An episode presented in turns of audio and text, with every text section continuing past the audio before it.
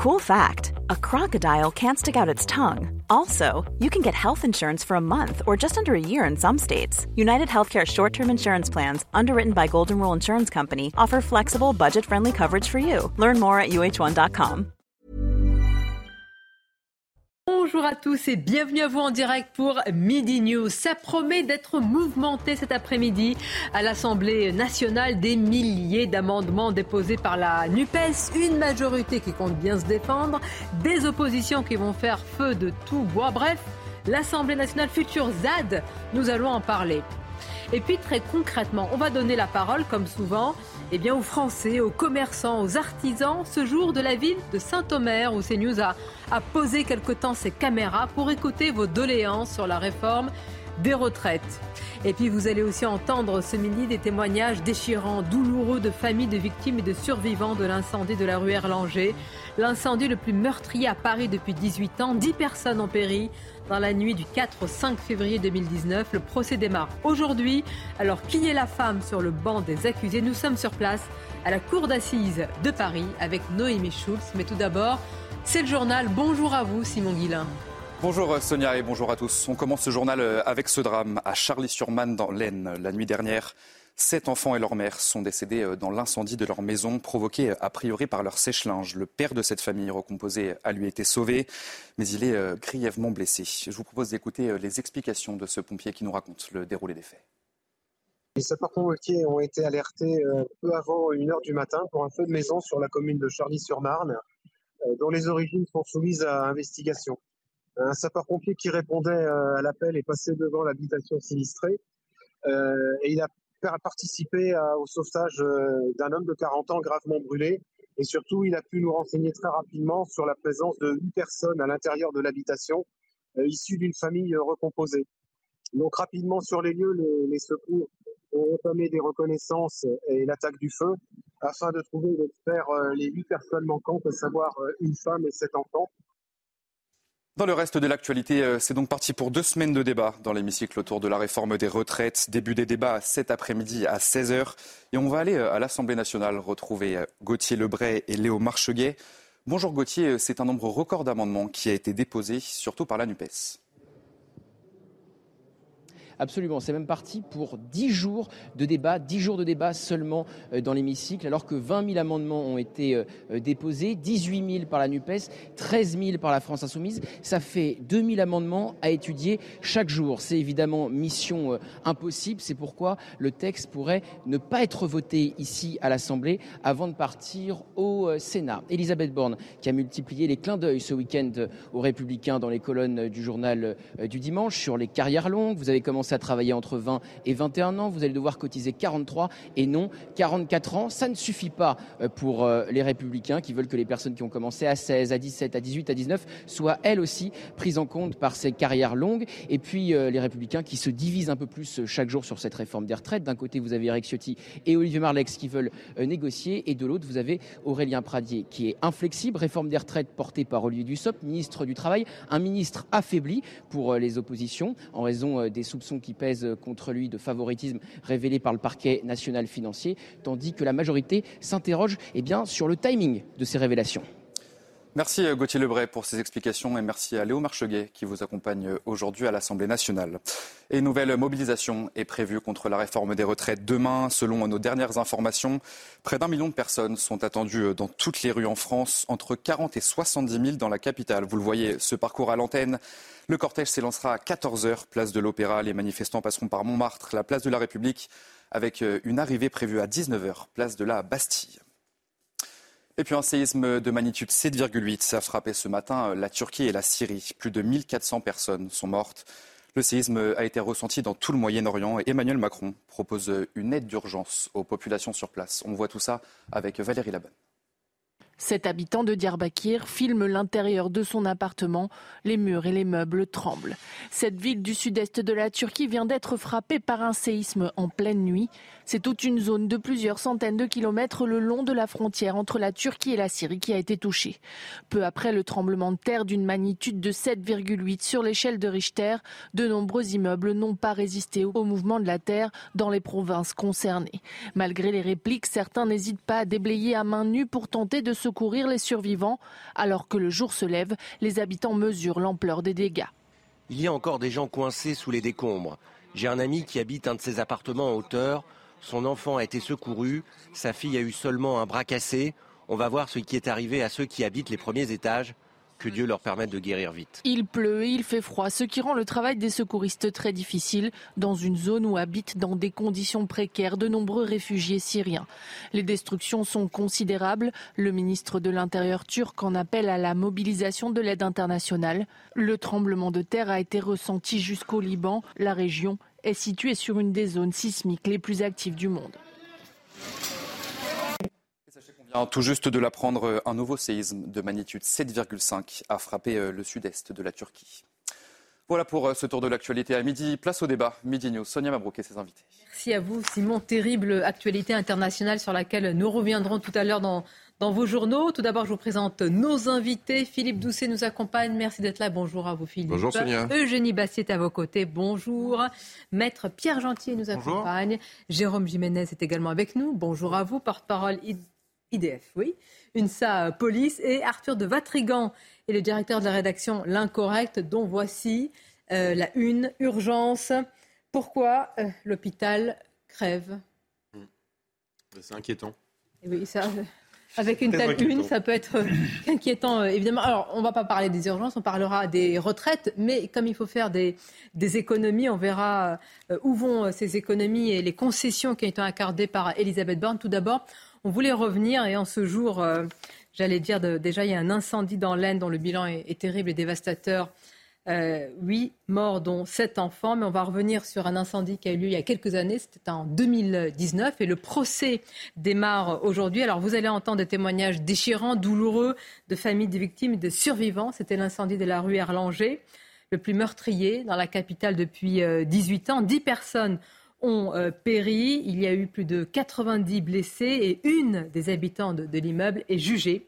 À partir de ce jour, nous serons avec Noémie Schulz depuis la cour d'assises de, Paris. Elle va donc être jugée parce qu'elle est considérée comme pénalement responsable. Mais ce qui sera étudié, c'est s'il y a eu altération ou pas de son jugement euh, au moment euh, des faits. Je voudrais qu'on écoute un premier témoignage. Il y a les terribles images qui défilent dans leur tête, les cris qui déchirent la nuit, l'indicible euh, on va écouter d'abord le témoignage de cette mère qui a perdu sa fille, Adèle. Écoutons-la. J'arrive pas à gérer comment elle est morte. Je peux pas gérer ça. Pourquoi? Parce que je me rends compte que c'est juste pas humain. C'est pas humain de mourir en martyr, de, mourir dans le feu comme ça. Et moi, j'ai rien pu faire. Je l'ai pas sauvée, ma fille. J'ai beaucoup de mal à gérer ça parce que je l'ai pas sauvée. J'ai pas réussi à la faire sauver. Et ça, c'est quelque chose que oui, je me culpabilise parce que j'ai fait tout ce qui était dans mon pouvoir, mais en même temps, le résultat est là, je ne l'ai pas fait de sauver. Et Adèle, elle a souffert euh, le martyr pour mourir, elle n'est pas morte en une minute. C'est une mort atroce. Et ça, ce volet-là, m'excuse de pleurer, mais ce volet-là, je ne le gère pas. Je ne le gérerai jamais. Jusqu'à ma mort, je ne le gérerai pas, ça. La fille qui a mis le feu, les pompiers qui ont condamné Adèle, ils ne se rendent pas compte de comment elle est morte. Ça, c'est pas, c'est pas. Terrible témoignage, terrible aussi sentiment de culpabilité de cette mère, hein, puisqu'on va étudier comment tout cela s'est déroulé avec euh, des questions et des interrogations autour euh, du travail des, pompiers. Mais tout d'abord, euh, Noémie Schulz, vous êtes à la Cour d'assises de Paris. Ce qui nous importe, c'est eh bien qui est sur le banc des accusés? Qui est cette femme? Essia Boulares, c'est une femme de 44 ans. C'était une habitante de l'immeuble. Elle habitait au deuxième étage et le soir des faits, elle se dispute avec un de ses voisins. Euh, vous savez, pour des nuisances de, voisinage, de la musique trop fort. Euh, la, dispute prend des, proportions euh, assez importantes et ce voisin, pompier de profession, elle finit par l'interpeller, lui dire "Tu vas voir, je, je vais mettre le feu." et elle va effectivement allumer du papier, du bois devant la porte de ce pompier avant de prendre euh, des affaires dans un sac et de euh, partir. Euh, elle a été arrêtée un peu plus tard dans une rue à, proximité alors qu'elle venait de tenter de mettre le feu à une poubelle et à un, véhicule. Et cette femme dont la culpabilité ne fait pas tellement de, débat. Elle a d'abord nié, puis elle a fini par reconnaître les faits. Ce qui est au cœur du procès, c'est la question effectivement de sa responsabilité pénale, puisque c'est une femme avec de graves problèmes psychiatriques. Depuis les faits, euh, où est-elle cette femme? Est-ce qu'elle est en prison? Est-ce qu'elle est en hôpital psychiatrique? Qu'en est-il? Elle a alterné les séjours en, prison et en hôpital psychiatrique. Il faut savoir qu'au moment des faits, elle, était, euh, euh, elle venait de sortir de Sainte-Anne où elle avait fait un, séjour de, quelques jours après une crise délirante. Elle avait été hospitalisée à la demande de sa famille. C'est une jeune femme qui a des problèmes psychiatriques depuis l'adolescence. Elle a commencé à, souffrir notamment de, problèmes euh, d'alcoolisme, d'addiction aussi aux drogues. et elle a fait entre son adolescence et, ses 40 ans une trentaine de séjours en hôpital psychiatrique. Euh, dont 13 à la demande de ses euh, proches, des proches qui sont euh, très désemparés, hein, qui ont toujours essayé de, faire en sorte d'accompagner cette, femme et qui sont dévastés bien sûr par les, conséquences de son acte. Les experts psychiatres qui l'ont examinée ont diagnostiqué une personnalité borderline, mais ils ont estimé qu'elle était, son discernement n'était pas aboli, qu'elle pouvait être jugée, qu'elle était responsable pénalement, mais ils ont retenu une altération du discernement. Ça fait une différence puisque pour avoir mis le feu avec les conséquences qu'on connaît, 10 morts, la peine encourue et la prison à perpétuité. Si l'altération du discernement est retenue par la Cour d'assises, la peine euh, descend à 30 ans de prison. Noémie Schulz, restez avec nous. On va continuer d'évoquer euh, les attentes, évidemment, des, familles de victimes. Maître, il y a évidemment, euh, Pierre Gentier, cette femme qui est sur le banc d'accusés. Est-ce qu'il y a aussi notre système psychiatrique et, je vais dire plus largement, de santé, mais surtout, je vais dire, la particularité de notre système psychiatrique? Je pense qu'effectivement, c'est avant tout un problème de santé alors, auquel on attache volontiers la psychiatrie. C'est-à-dire que là, on est clairement sur un profil euh, euh, assez hors norme, une trentaine de séjours euh, psychiatriques, dont effectivement un des plus connus à Sainte-Anne. on se pose effectivement la question de la responsabilité, mais en réalité surtout de nos capacités, nos capacités des établissements de soins qui, qui Enfin, en fait, c'est aussi simple que ça. On en a déjà parlé un certain nombre de fois sur ce plateau, je me souviens.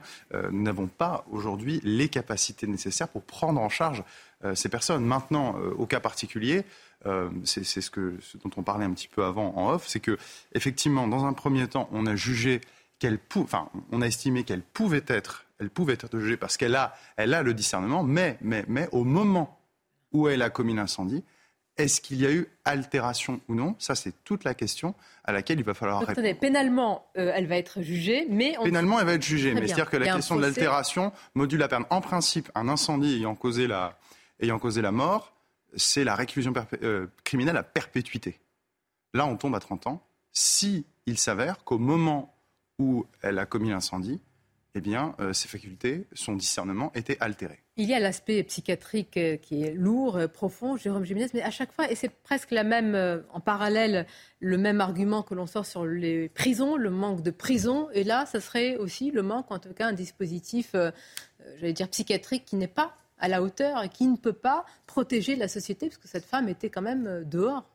Partie. C'est vraiment un sujet qui est compliqué. En plus, c'est différent euh, de voisinage ou tapage nocturne et autres. C'est des interventions qui sont euh, régulières pour les policiers. Ce qu'il faut savoir, c'est que ce soir en question, de mémoire, les policiers de la BAC du 16e sont intervenus. Et ont désamorcé, si je puis dire, la situation, sont repartis confiants et elle est remontée un petit peu dans les tours, si je puis dire. Et elle a quelque part, euh, elle, a organisé euh, cet incendie euh, alors que les policiers étaient intervenus et avaient fait le job en fait pour désamorcer la situation.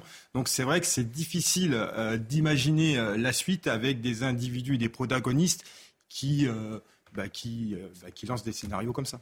On va continuer à l'évoquer. Je voudrais insister aussi sur un élément qui probablement va être au cœur du procès, en tout cas qui va être étudié, c'est le travail ce soir-là des, pompiers des grands professionnels. il y a eu des blessés parmi eux, mais voilà, j'allais dire, le, comment dire, les lieux et l'accès euh, à l'immeuble était très compliqué, il était très très particulier.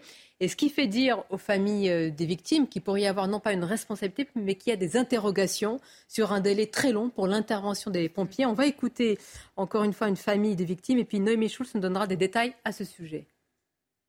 Pourquoi, par exemple, l'accès de secours incendie qui est à l'arrière du bâtiment, donc du côté de l'appartement de Adèle, euh, qui est la cour du lycée Notre-Dame des Oiseaux, qui est un excès pompier royal. À l'époque, il n'y avait même pas le bâtiment actuel de construit. Royal, l'accès. Et on leur a montré trois fois. Et ils n'ont même pas essayé de ralentir le feu à l'arrière du bâtiment par l'accès pompier. Et c'est pas faute de les avoir amenés à, cette, à cet accès de secours pendant la nuit, euh, même, même pendant que Adèle euh, était encore vivante. Euh, donc, en fait, on attend du procès la réponse aux questions que l'on a posées à X reprises pendant l'instruction on n'a jamais eu de réponse. L'enquête a été pliée, c'est absolument honteux, il y a 10 morts. Et l'enquête a été complètement bâclée. Et on n'a pas, pas les réponses à cela. Donc, euh, c'est pas, pas entendable. Appelés rapidement sur le lieu du sinistre, les pompiers font face à une situation inédite. L'immeuble construit en H est très difficile d'accès et pour l'atteindre, il n'y a qu'une seule possibilité, pénétrer par un autre immeuble, puis longer un couloir très étroit de 18 mètres 18 mètres, un couloir étroit par lequel doivent passer déjà les échelles à main, les tuyaux, mais aussi les victimes. Et puis a un moment terrible, terrible, c'est une, c'est une jeune femme qui se trouve euh, bien chez elle et qui hésite en réalité euh, à sortir, euh, Noémie Schulz, ou en tous les cas à aller sur le toit. Et au lieu d'écouter ce que lui conseille, semble-t-il, sa mère, elle va écouter le pompier. Et ça, c'est probablement aussi au cœur du procès. Oui, c'est la fille de Pascal Gorgatchev qu'on vient d'entendre, euh, Adèle, qui habitait au huitième étage et qui, effectivement, euh, ce soir-là, est réveillée par euh, l'alarme incendie de son appartement et qui découvre la porte en feu. Elle se rend sur son balcon puisqu'elle a un, balcon et là, elle va appeler sa mère. Sa mère appelle les pompiers et va se créer une conversation tripartite. le pompier, Pascal Gorgatchev et Adèle. Pendant presque 50 minutes, ils vont échanger et Pascal dit à sa fille de monter sur le toit, un toit sur lequel elle avait l'habitude de monter parfois l'été euh, euh, qui était un peu aménagée. Elle avait une échelle sur son, euh, balcon pour, y accéder. Mais le pompier demande à Adèle de ne pas bouger. Vous savez, la hantise des pompiers, c'est souvent que, les gens se blessent en tentant d'échapper aux flammes, qu'ils tombent par la fenêtre. Il n'a sans doute pas en, tête, il ne sait pas exactement comment se présentent les lieux il lui dit d'attendre. Il lui dit que les pompiers vont arriver. Ce qui est absolument terrible, c'est que les pompiers vont arriver trop tard et qu'Adèle est morte brûlée vive sur son balcon. C'est ce qui fait dire effectivement à cette mère de famille qu'il y a eu un problème. Alors elle ne remet pas en cause les, pompiers qui effectivement ont fait preuve d'un immense courage ce soir-là, qui ont sauvé des dizaines de personnes, qui ont escaladé avec des échelles, ce qu'on appelle des échelles à cornes. Ils ont euh, escaladé la, la, la façade puisqu'encore une fois leur camion ne pouvait pas accéder à cet immeuble en fond de cour. Mais effectivement, il y a eu des décisions qui n'ont pas été prises, comme celle, comme le dit Pascal Garachev, peut-être de faire accéder par euh, la cour d'un établissement scolaire, comme ce pompier qui dit à Adèle euh, de ne pas bouger. Et bien, bien évidemment, il sera question de cela. La journée de vendredi sera consacrée à l'audition des pompiers, même si encore une fois les pompiers ne sont pas jugés dans cette affaire. Il y a une seule accusée qui est euh, Essia Boulares. Bien sûr, euh, Noémie, mais ça va être un procès intense, douloureux, beaucoup, beaucoup de, questions. Et je le répète, c'est vrai, parfois c'est un impensé, en tous les cas dans notre société, euh, Philippe Doucet, par rapport à la psychiatrie. On a du mal à faire face. On s'est renseigné avec Noémie et la famille de cette femme qui est aujourd'hui sur le banc des accusés. Elle a tout essayé. Elle a tout essayé aussi pour euh, eh bien, euh, trouver une solution pour euh, cette dame et pour protéger, se protéger peut-être elle, cette famille, et protéger la, société. Oui, parce que derrière, dans le démantèlement de l'État, dont on parle souvent sur ce plateau, bah, la psychiatrie, c'est toujours des budgets qu'on rogne. Donc à la fin, il faut payer des structures, il faut payer des psychiatres, il faut former des psychiatres, il faut former des infirmiers psychiatriques. Enfin, c'est tout un système tout à fait particulier. Et on voit partout euh, que euh, euh, eh bien, ça, les budgets ici aussi ont été réduits. Et du coup, un certain nombre de gens qui, devaient être, ou qui devraient être internés, finalement, ne, ne, le sont pas ou ne le sont que par, que par séjour intermittent quand il y a des crises par rapport à ça. Et donc, c'est c'est compliqué. Pour savoir, les gens le savent peu, mais quand, par exemple, quand j'étais maire d'Argenteuil, les maires ont le droit de pouvoir demander l'internement de... des personnes quand ils considèrent qu'il y a un trouble à l'ordre public ou un risque de trouble à l'ordre public. C'est quand même un pouvoir assez exorbitant. Mais derrière, très souvent, c'est possible. avec le directeur oui, de l'hôpital, les maires de, certaines communes, mais enfin à Paris. Oui, mais, euh, mais derrière, vous connaissez tous les profils vous appelez directeur d'hôpital, il y a l'intervention, mais après la personne peut être relâchée au bout de quelques jours parce que euh, d'abord il y a une privation de liberté individuelle, il y a le nombre de places, les structures, c'est compliqué. C'est compliqué. Et pour les ah. familles. Mais est-ce qu'il n'y a pas aussi, c'est une responsabilité, on ne va pas mettre, c'est pas l'État qui est sur le banc des accusés, mais quand même, Jenny Bastier, Je ne sais pas si on peut, on peut lier la, cette question à une question politique, budgétaire, économique, ou si euh, finalement il y a toujours dans la société une part de gens euh, irréductiblement fous euh, qu'on n'arrive pas à... Mais là, c'est pas une bouffée de, de folie. Non, mais je sais là, c'est un parcours je, de folie. Je, je, ne sais pas si on peut tirer vraiment de ce, de ce drame absolu des, des, des, des, conséquences politiques, budgétaires, économiques. Je pense qu'on est là face à une espèce de d'impuissance face au mystère du, du, du, mal et de la folie. Euh, évidemment, à chaque, fois qu'il y a un drame dans ce, dans ce genre, mais on se dit, dire aurait pu, on aurait pu. Que les sociétés n'aiment pas le regarder en face. Souvent, c'est l'impensé, c'est ce qu'on cache, etc. Moi, je suis allée voir les structures quand même, c'est incroyable. Il y a, il y a dans un pays comme la France, on manque de ces structures-là. Il y a les grands établissements qu'on connaît, Sainte-Anne, etc. Mais même dans les petites villes, villes moyennes, petites communes, c'est quasiment euh, absent. Oui, ça, ça, c'est beaucoup, un maillage beaucoup rétracté, C'est le même problème. Vous pouvez toujours redescendre euh, prison à Marseille. Vous avez les problèmes d'entretien parce qu'à la fin, vous dites, euh, voilà, est-ce que qui gère les fous Est-ce qu'ils votent Est-ce que les prisonniers votent Non. Et donc on taille. C'est plus facile parce que euh, un prisonnier il va pas les manifester et un fou dans un hôpital psychiatrique il va pas les manifester. Il y a quand même eu des décisions politiques. Pardon Il y a quand même eu des décisions politiques de François Mitterrand à supprimer 66 000 lits d'hôpital psychiatrique.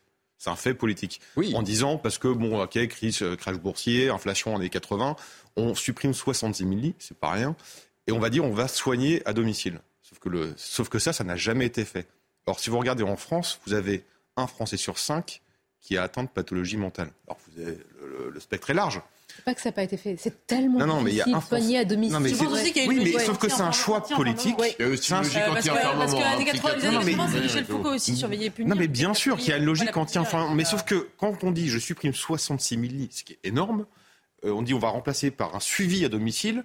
Déjà, qui assume le suivi à domicile C'est la famille. Quand votre, vous avez une personne de, proche de vous qui est atteinte de, de, de moments de folie, c'est très compliqué de, demander aux familles de, gérer ça. Et ensuite, le soin n'a pas été fait parce que vous l'avez dit, il n'y a pas de, on manque de psy, on manque de structure, on manque de tout ça. Ensuite, le problème, c'est qu'en France, sur le budget de la recherche, est-ce qu'on enferme à vie?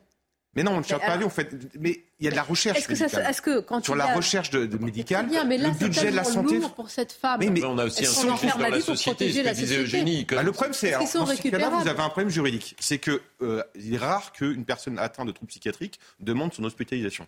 Donc, euh, c'est à qui de une personne majeure, c'est à la famille de le faire, ou parfois le maire. Sauf que c'est très compliqué juridiquement de le faire déjà, parce que tous les médecins n'acceptent pas, il faut prouver que, et ensuite c'est très compliqué de faire reposer la décision. Imaginez que votre fille est folle, vous allez, vous allez la, chercher de force pour l'enfermer ou faire venir la police ou des infirmiers pour la faire enfermer. C'est très compliqué à gérer. Le problème c'est que c'est une solution qui, pour le coup, doit être prise en charge par l'État on ne peut pas demander aux euh, familles de gérer ça. Pardonnez-moi, Philippe, juste parce que Noémie nous attend à la Cour d'assises de Paris. Noémie, qu'attendent les familles des victimes et les survivants? Qu'est-ce qu'ils attendent? Est-ce qu'ils attendent, est qu'ils attendent une, peine précise, une reconnaissance particulière euh, lors de ce procès?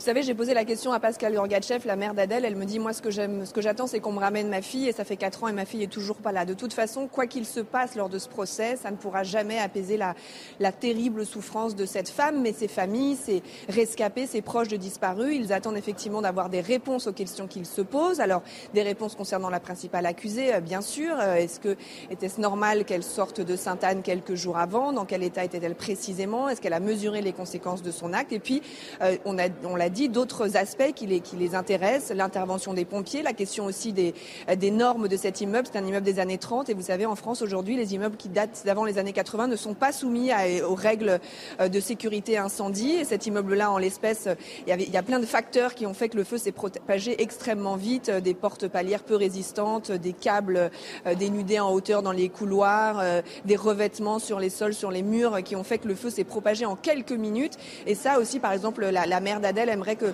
ce soit un, sujet qui, euh, dont on parle au procès et qui ensuite soit euh, récupéré par les politiques pour éviter que, ce genre de, drame ne se reproduise du procès à 14h. On va le suivre. Et puis Noémie, évidemment, chaque jour, on va suivre euh, ce qui va en être. La question, je vous la poserai tout à l'heure à un moment, c'est comment on peut laisser en liberté, parce qu'il faut la poser. Quelqu'un qui a été interné 30 fois, pardonnez-moi, souvent ici sur ce plateau, vous pointez la responsabilité de certains juges. Alors ne faut-il pas pointer la responsabilité de certains médecins psychiatres aussi? Quand vous laissez. Non, mais, vous y réfléchissez, la pause. À tout de suite.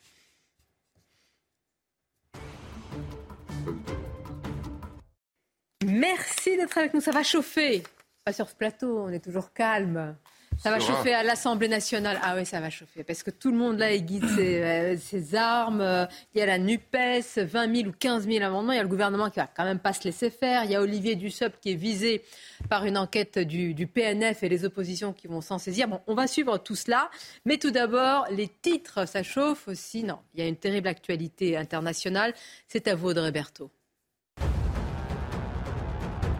Un nouveau euh, séisme vient de frapper le sud-est de la Turquie, alors que ce matin, quelques heures plus tôt, un premier séisme de magnitude 7,8 a touché à la fois la Turquie et la Syrie. Le bilan euh, provisoire est de plus de 1500 morts et 6000 blessés. Le président turc a évoqué 3000 immeubles effondrés, ce qui laisse redouter des bilans euh, encore plus lourds. Emmanuel Macron a proposé une aide d'urgence. La disparition d'Elena Cluyou à Brest. L'enquête a connu une accélération, a annoncé le procureur de la ville. Un suspect a évoqué une bêtise et un accident avant de tenter de se suicider. Il est actuellement hospitalisé en réanimation avec un pronostic vital engagé. Cette jeune élève infirmière de 21 ans n'a plus donné signe de vie depuis dimanche 29 janvier. Enfin, Emmanuel Macron avait annoncé une réorganisation de l'hôpital. Ce matin, sur RTL, le ministre délégué au compte public, Gabriel Attal, a annoncé que le gouvernement déposera un amendement pour rallonger de 600 millions d'euros euh, le budget des hôpitaux en 2023. Le coup d'envoi des débats à l'Assemblée sera donné à 16h. Merci, merci Audrey. Je salue Eric de Ritmaten qui nous a rejoint pour parler, bonjour à vous, des retraites, la bataille politique, la rue aussi. Vous y serez, Jérôme Jiménez oui dès demain. On va euh, en parler, mais tout d'abord, un peu de, de concret, de témoignage. Je vais vous emmener à Saint-Omer. Vous savez où c'est quand même? Oui, dans Très belle commune de France, évidemment, dans, le Pas-de-Calais. Alors, euh, Saint-Omer, nous y sommes allés, nous y sommes toujours, parce qu'on a déposé nos, nos, caméras, tout simplement pour écouter les témoignages des artisans, des commerçants. Et euh, eh bien, on va écouter ce qu'ils disent. Vous allez voir quand même, sur les artisans, ils sont divisés sur la réforme des retraites. Écoutez leurs doléances, écoutez les arguments qu'ils mettent en avant. Ils ont été recueillis par Solène Boulan et Thibault Marcheteau. Paul Lefebvre a 34 ans. Artisan carleur, il se rend aujourd'hui chez un particulier. Bah là, il y a 25 sacs dans le camion, donc il y a 750 kilos à peu près. Ces 750 kilos, Paul va devoir les porter à la force de ses bras pour que son chantier puisse avancer. Entre ces différents chantiers, Paul travaille entre 55 et 60 heures par semaine, 6 jours sur 7. Dans son secteur, son métier est considéré comme pénible. Toujours à genoux, toujours à porter, monter les escaliers. Moi, je me baisse et je me lève 200-300 euh, fois par jour. Hein. Avec un début d'activité professionnelle à 16 ans, il fait partie des actifs à la carrière dite très longue. Avec la nouvelle réforme, il pourra partir à la retraite dès 60 ans, mais ne pense pas tenir aussi longtemps. Des jours dans le bâtiment avec des métiers compliqués, si on va jusqu'à 55 ans, c'est bien. Certains envisagent même des reconversions, à l'image de Julien Havard. Il est couvreur depuis ses 16 ans et souffre de douleurs au niveau du dos. Peut-être arrêter de faire de la couverture, peut-être euh, passer sur de la menuiserie, euh, peut-être on reste, on reste dans un atelier, on fabrique euh, à fabriquer des choses mais plus, fort, plus monter forcément euh, sur les toits, euh, c'est sûr. Avec la nouvelle réforme, les métiers pénibles devraient bénéficier d'un congé de reconversion permettant de changer de métier plus facilement. Mais là, en voyant euh, le témoignage de c'est Julien qui est couvreur, Eric de même si vous avez pas mal au dos, à 64 ans, sur un toit comme ça, avec voilà, sous une intempérie Bien sûr, bien sûr, bien sûr. Mais dans le dispositif futur, il y aura des, remises de peine, si je puis me permettre l'expression, hein, concernant. C'est osé. C'est. C'est vrai. Mais si vous voulez, euh, bien sûr que moi j'ai regardé les, j'ai regardé tout à l'heure la grille de départ. Euh, si vous avez commencé à 16 ans, il y aura 6 ans euh, de, de, remise, si vous voulez, c'est-à-dire vous partirez 6 ans avant l'âge légal de retraite. L'âge légal était à 62, donc 62 moins 6, ça faisait 56. Avec le nouvel âge à 64, c'est sûr qu'il faudra aller jusqu'à 58. C'est là la souffrance. C'est deux ans de plus. Oui, bah, pour certains, c'est pas possible. C'est vrai, c'est deux ans de plus. Mais c'est pas 64. C'est ça que je veux dire. Parce que souvent, la caricature, c'est de dire tout le monde va partir à 64. Parce que quand vous regardez vraiment dans le détail, je regarde, j'arrête pas de voir les chiffres, je lis tous les journaux, j'essaie de m'informer. Et effectivement, il y a des remises importantes des choses qui seront faites vraiment pour les personnes qui ont souffert dans leur travail, qui portent des poids comme ça. Simplement, la personne qui dit je partirai à 64, c'est pas possible. Non, elle va avoir un dispositif. Bien. Alors, la précision est bienvenue. On va continuer d'écouter ces témoignages. Nous sommes avec Grégory Leblon, que je remercie. Bonjour à vous. Vous êtes employé euh, chez Arc France. Alors, je voudrais préciser, Arc France, pour ceux qui nous regardent, c'est vraiment une, une entreprise euh, connue dans la région, hein, historique depuis euh, extrêmement longtemps. Elle emploie aujourd'hui près de 5000 personnes, dont certaines sont au, chômage partiel. Mais tout d'abord, euh, Grégory, moi, je voudrais insister sur le chiffre de la mobilisation. Là, il y a quelques, jours euh, dans votre commune. C'est impressionnant. Comment vous expliquez une telle mobilisation dans votre région? Ben, bonjour à vous. Euh, ben, donc la mobilisation, en fait, je pense qu'elle vient en grande partie de, chez nous, de Arc, parce que ben, à l'heure actuelle, on est euh, dans une situation euh, assez critique au niveau de l'entreprise. Euh, qui fait que les gens ont beaucoup d'activités partielles, de chômage partiel et et la réforme des retraites qui se rajoute derrière, en plus, tout ça, c'est un petit peu le ras-le-bol des gens et le mécontentement. Et voilà pourquoi je pense que cette mobilisation, comme vous l'avez dit, est historique, parce que euh, il n'y avait plus euh, jamais de, manif sur Saint-Omer et euh, on a été à la relance de ça. parce que ben avec les prix des carburants, le, prix des bus et tout ça, de se même de se déplacer à Lille, c'était compliqué. Et donc voilà pourquoi on a donné la chance aux, aux Odomarois de pouvoir rester montrer leur mécontentement chez eux en fait et, ça a marché et on en, est très satisfait quoi avez été l'instigateur, Grégory. Quand je dis euh, historique dans votre commune, c'est 4000 euh, personnes à Saint-Omer. C'est vraiment euh, important dans, ces villes, dans ces communes et puis plus largement dans, dans ces villages. Alors vous dites chômage partiel, vous citez le pouvoir d'achat, l'inflation. En réalité, c'est pas le bon moment. C'est ce que vous nous dites. Il y a trop de contraintes, trop de difficultés pour que cette réforme puisse passer en ce moment. Oui, tout à fait. C'est une accumulation, je pense, d'un tout, quoi. L'inflation. Euh, maintenant, on va demander encore, euh, en plus de ça, aux gens euh, de travailler plus, mais pas spécialement de gagner plus. Donc, c'est, je pense que c'est un très grand ras-le-bol des, des ouvriers et surtout sur le, la région d'Omaroise, quoi, où, où Arc euh, ben, représente euh, une grande grande partie et, et, qui impacte énormément sur la région au niveau que ce soit de, des commerces, des petits commerçants et tout ce qui ce qui va avec, quoi. Donc euh, le ras-le-bol est là et, et donc le Grégory, restez avec nous, écoutez juste le, quelques instants le débat et je reviens vers vous. Eric de Ritmaten, on a l'impression, en fait, en réalité, on va écouter différents témoignages que, en fait, on voudrait une réforme à la carte qu'on tienne compte de chaque spécificité, cas particulier que, que nous sommes. Ça, c'est pas possible. C'est un peu le cas d'ailleurs maintenant. C'est un peu le cas. C'est pour ça que le, ça va déraper sur le plan financier. Hein. Même Edward le disait dans le journal du dimanche, euh, ça commence à faire euh, pas mal hein, de. Il paraît qu'ils ont des pistes d'aide adoucissantes, comme on peut dire. Bah, écoutez, de toute façon, le gain de la réforme. Alors, il faut se projeter sur 2030 parce que souvent on dit c'est le gain demain. Non, parce que cette réforme elle est étalée hein, sur plusieurs années. Mais le gain c'est 18 milliards. On en est déjà à 6 milliards de mesures d'aide, d'accompagnement. Vous voyez. Donc le gain, c'était 18, on retient déjà 6. Vous voyez ce qui. Alors, mais à mon avis, Grégory, il, n'est pas sensible à votre argument, Eric. Oui, mais, hein c'est assez, euh, ce qui est assez frappant, c'est que au vu des concessions euh, qui, sont en train d'être faites sur cette réforme des retraites, on se demande même si ça vaut le coup de la faire. C'est-à-dire qu'on va avoir énormément de gens dans la rue, des blocages pendant un mois, pour une réforme qui finalement a cet affichage de 64 ans euh, pour assurer les, les, marchés financiers, mais qui finalement a perdu toute sa substance, puisqu'il y a tellement de dérogations que sur le plan budgétaire, on ne s'y retrouve plus. Et, euh, et, ça pose vraiment une question, sachant que si vous interrogez les Français, il y avait, euh, il y avait 80% des Français qui étaient contre la réforme à 65 ans, et il y en a 78 qui sont pour à 64 ans. Donc on se demande quel est le gain de faire un PC d'un an, si c'est pour avoir le même nombre de personnes, le même nombre d'oppositions, et sachant que, en fait, euh, ça veut dire que là, on, on, grille une cartouche, c'est-à-dire de mobilisation énorme, pour finalement devoir refaire une réforme dans 5 ou 10 ans. Parce que les réformes de retraite, vous en avez eu en, 80, en 93, en 2000, en, en 2010, en, enfin, vous, en avez, vous en avez toutes les 7-10 ans, donc vous en aurez forcément d'autres. Euh.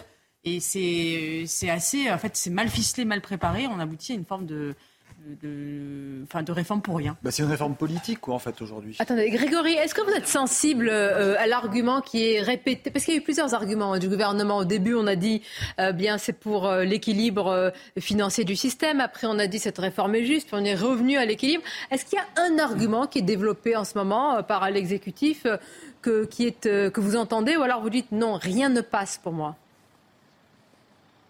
Non, pour moi, rien ne passe parce que euh, moi, c'est encore une fois, je vous dis sur le, sujet euh, de, l'âge, 64 euh, ans, chez nous à Arc, on a des métiers très compliqués, très difficiles.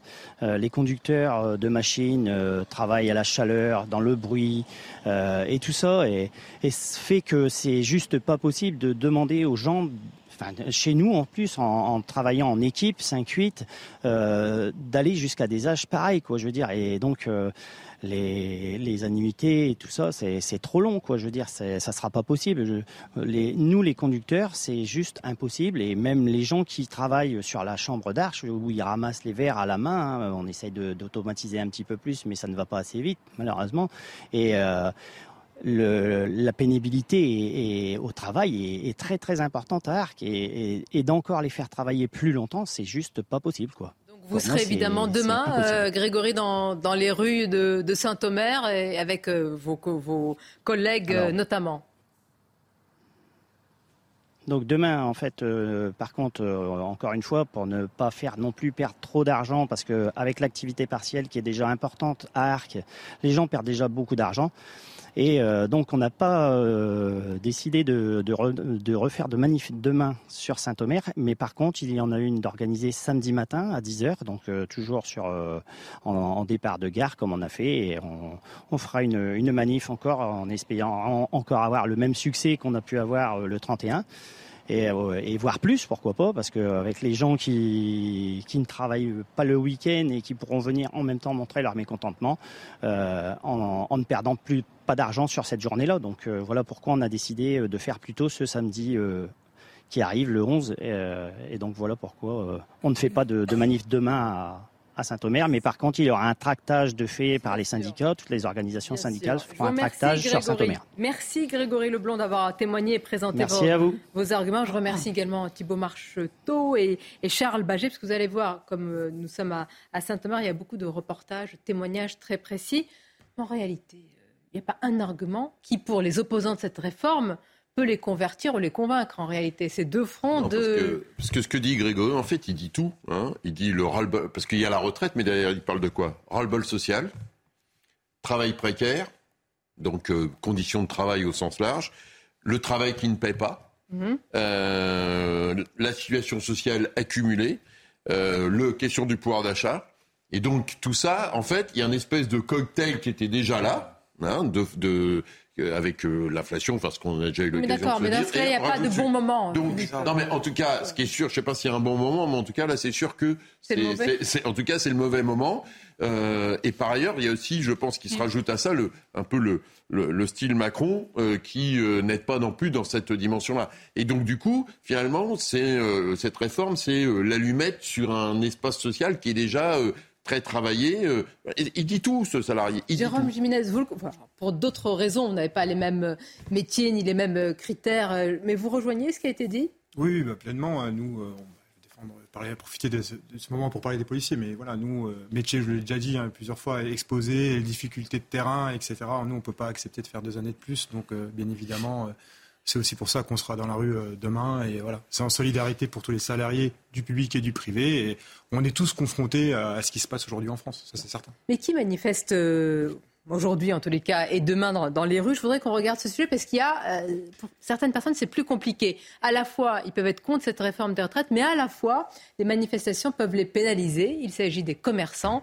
Regardez le sujet d'Alexis Vallée. Ils sont cavistes, fromagers, épiciers ou maraîchers. Tous s'interrogent sur leur avenir, notamment sur leur retraite. Philippe Ducrot est épicier depuis 33 ans. Si la réforme entrait en vigueur, il ne se sentirait pas capable de travailler deux ans de plus. Oui, je suis pressé d'être, euh, d'arriver à la retraite pour pouvoir profiter un petit peu de, bah, de mes petits-enfants, d'aller en vacances avec eux. À quelques mètres de là, Vincent Boudry termine sa mise en place. Même s'il a commencé à travailler à 16 ans, cela ne le dérangerait pas de travailler plus longtemps, car son métier, c'est sa passion. Moi, personnellement, pas du tout. Des fois, j'ai plus de mal à faire du bricolage chez moi. C'est plus une contrainte que de venir travailler. Donc, euh, ça, ça dépend. C'est vraiment en fonction de si on aime ou on n'aime pas. Allez-y, messieurs, dames, goûtez pour le plaisir. Comme chaque matin sur la place du marché, la fromagère Elsa Vandomel tient son stand. Entre les changements de travail et les grossesses, sa carrière hachée se terminera donc à 64 ans si la réforme est adoptée. Cette réforme, je trouve que c'est inadmissible. C'est pas normal. Travailler jusqu'à 64 ans, ben, je demande à monsieur notre gouvernement bah, qui fait notre métier et il comprendra peut-être que ça c'est pas facile tous les jours. Face aux contestations, Elisabeth Borne a annoncé que le gouvernement allait bouger sur sa réforme des retraites. Bon, bouger, on a vu ce que ce que c'était, mais c'est vrai que quand on entend, par exemple, cette fromagère qui d'apporter des fromages extrêmement lourds, eh ben, on se dit tout simplement que pour ce qu'elle dit, hein, le gouvernement n'a pas compris, appréhendé le sujet de la pénibilité, et c'est vrai qu'il est venu après dans les, euh, dans les sujets évoqués par l'exécutif. Ils sont même en train de revenir sur des pénibilités qu'ils avaient eux-mêmes supprimées Les quelques critères. années avant, en disant que c'était impossible de calculer. Maintenant, on arrive à le calculer. Ouais. Mais le problème, c'est que la, la- la- la- la réforme a été présentée en disant c'est indispensable de la faire parce qu'il faut réduire les déficits. Or, les déficits, c'est la caisse de la fonction publique, pas la caisse de la fonction privée. Tout le monde est logé de la même enseigne dans cette, dans cette question de la retraite. On parle de pénibilité, on parle d'annuité, on parle de- d'âge pivot. Mais prenez l'exemple d'un éleveur, par exemple. Mhm. Un éleveur, il bosse 7 jours sur 7, il prend pas de vacances parce que les vaches, elles n'ont pas de week-end, elles prennent pas de vacances. Donc à moins d'être riche, à Ouais. moins d'être riche, c'est-à-dire de, de- de prendre quelqu'un, de payer quelqu'un pour vous remplacer. Voilà. Donc il y a une inégalité. Vous l'avez dit, bon, moi je bosse 7 sur 7 et euh, j'ai tout- toute l'année. Bah, L'autre, non. Donc le problème, il est là. Et ensuite, il y a quelque chose qui est assez nouveau, qu'on entend, notamment sur votre reportage, c'est sur les carleurs, les couvreurs c'est qu'il y a le risque potentiel que ces métiers, ce savoir-faire disparaissent parce que deviennent ingérables, deviennent trop compliqués et parce que Mhm. le type dit je ne vais pas carrer jusqu'à 65 ans, donc je vais me réorienter, je vais, je vais faire une reconversion. Et donc déjà qu'on manque de ces métiers-là, ça va être compliqué ensuite au niveau de Oui. l'artisanat. Moi, il me semble quand même que le cœur de cette réforme, c'est la soutenabilité ou pas de notre système social. Or, ce qu'on voit, c'est qu'avec le quoi qu'il en coûte, euh, on a un rapport bien, à l'argent public qui est complètement Quand vous êtes sur un désormais. toit, vous y pensez un peu après votre dos et quand vous êtes sur un Oui, toit. bien sûr. Non, mais voilà. vous avez raison. Surtout, surtout, en fait, on a un rapport à l'argent public qui a été complètement faussé. C'est-à-dire que quand on distribuait des chèques tous les jours euh, pendant le Covid, on ne peut pas dire aux gens ensuite, maintenant, il faut faire des économies. C'est Ouais, psychologiquement impossible. Euh, mais la question, c'est c'est vraiment pour- pourquoi il n'a pas eu le choix que de faire cette réforme de retraite, Emmanuel Macron C'est parce que notre pays est dans une situation financière intenable, euh, après le quoi qu'il en coûte, après le Covid, et que les marchés financiers la réclament. Il faut Oui, le dire. vous avez même. dit vous-même, Eugénie, qu'à force de concessions et d'ouverture, ils sont en train de chercher des je- milliards. là, je pense qu'ils sont en train de faire une réforme pour faire une réforme, c'est-à-dire pour que les agents de Voilà. notation ne déclassent pas la note de Alors, elle est seulement politique. il va y avoir Pour 64 faire- parce que Zéro. la façade, la façade va être repeinte, mais derrière, il n'y aura pas de plus d'heures de c'est travail. pire, il y aura très peu d'économies budgétaires et très peu d'heures de travail en plus, ce qui est quand même le, le problème de Puis peut-être aussi, euh, il y a quand même le- l'Europe qui joue un jeu aussi dans ce sujet-là, parce que là on a quoi 13,5 de déficit à peu près, donc il faut qu'on baisse ça. Euh, on a un, on doit toucher encore un petit chèque de l'Europe sur le, le plan de relance. Un gros chèque. Euh, la moitié de- des 40 milliards, je crois. Alors même si dans le plan de relance, c'était pas écrit noir sur blanc qu'il fallait faire une réforme, on sait que Bruxelles a C'est des cette- recommandations. a une recommandation. On sait sûr. comment passer les recommandations, avec cette volonté d'uniformiser tout. À chaque fois, de, de- voilà, de- tout le monde doit fonctionner de la même manière. Donc il y a aussi des gages à donner à l'Europe qui, comme l'a dit Eugénie, dit si vous faites pas ça, les marchés financiers ça va être compliqué, on n'aura plus de Moi, créance. la question, c'est est-ce que maintenant l'exécutif, on va parler du débat politique et parlementaire dans quelques instants, est-ce que euh, Pierre Gentier, le gouvernement, c'est enfin, voilà, il sait qu'il va faire passer une réforme avec 68% de gens qui sont contre. C'est-à-dire, c'est admis, on le dit, voilà, vous êtes contre. Euh, elle passera quand même. Et ça pose une question démocratique. De représentativité Euh, Alors, pas seulement, ça pose une, non, vraiment une question démocratique, c'est-à-dire notre rapport à la démocratie. Est-ce que notre rapport à la démocratie n'est qu'un rapport vis-à-vis des élections? Si on s'en tient là, Emmanuel Macron a été élu plutôt largement euh, au second tour. Il a une majorité certes relative, mais il a été relative, mais il a été élu. Donc, si on reste uniquement sur le plan des élections, bah oui, logiquement, cette réforme n'aurait pas Il a été élu pas autant- sur le projet de la réforme des retraites, beaucoup. Il a été élu. Non, mais il a été élu quand même. Non, mais je, je reste sur un Non, point légal. faire barrage à Maintenant- Marine Le Pen. Maintenant, c'est vrai qu'en en, matière de légitimité, vous l'avez dit, il a été élu euh, face à Marine Le Pen sur un vote qui était plutôt un vote, pas tellement d'adhésion à son programme, mais plutôt un vote contre, mais quand même. Euh, pour autant, ce que je vous dis, c'est que la démocratie, ce n'est pas seulement les élections. Qui plus est, quand on a une majorité des Français qui est contre cette réforme? La démocratie, ce peut être aussi, on en a un peu parlé sur ce plateau, euh, la question du référendum. Quand les gens s'expriment à l'occasion d'une élection, ils ne s'expriment, ils s'expriment sur plusieurs sujets. On sait ce qu'Emmanuel Macron voulait faire, notamment sur les retraites. Mais il s'exprime avant tout, sur un homme, sur un projet. Quand on décide de passer par un référendum, c'est sur un sujet.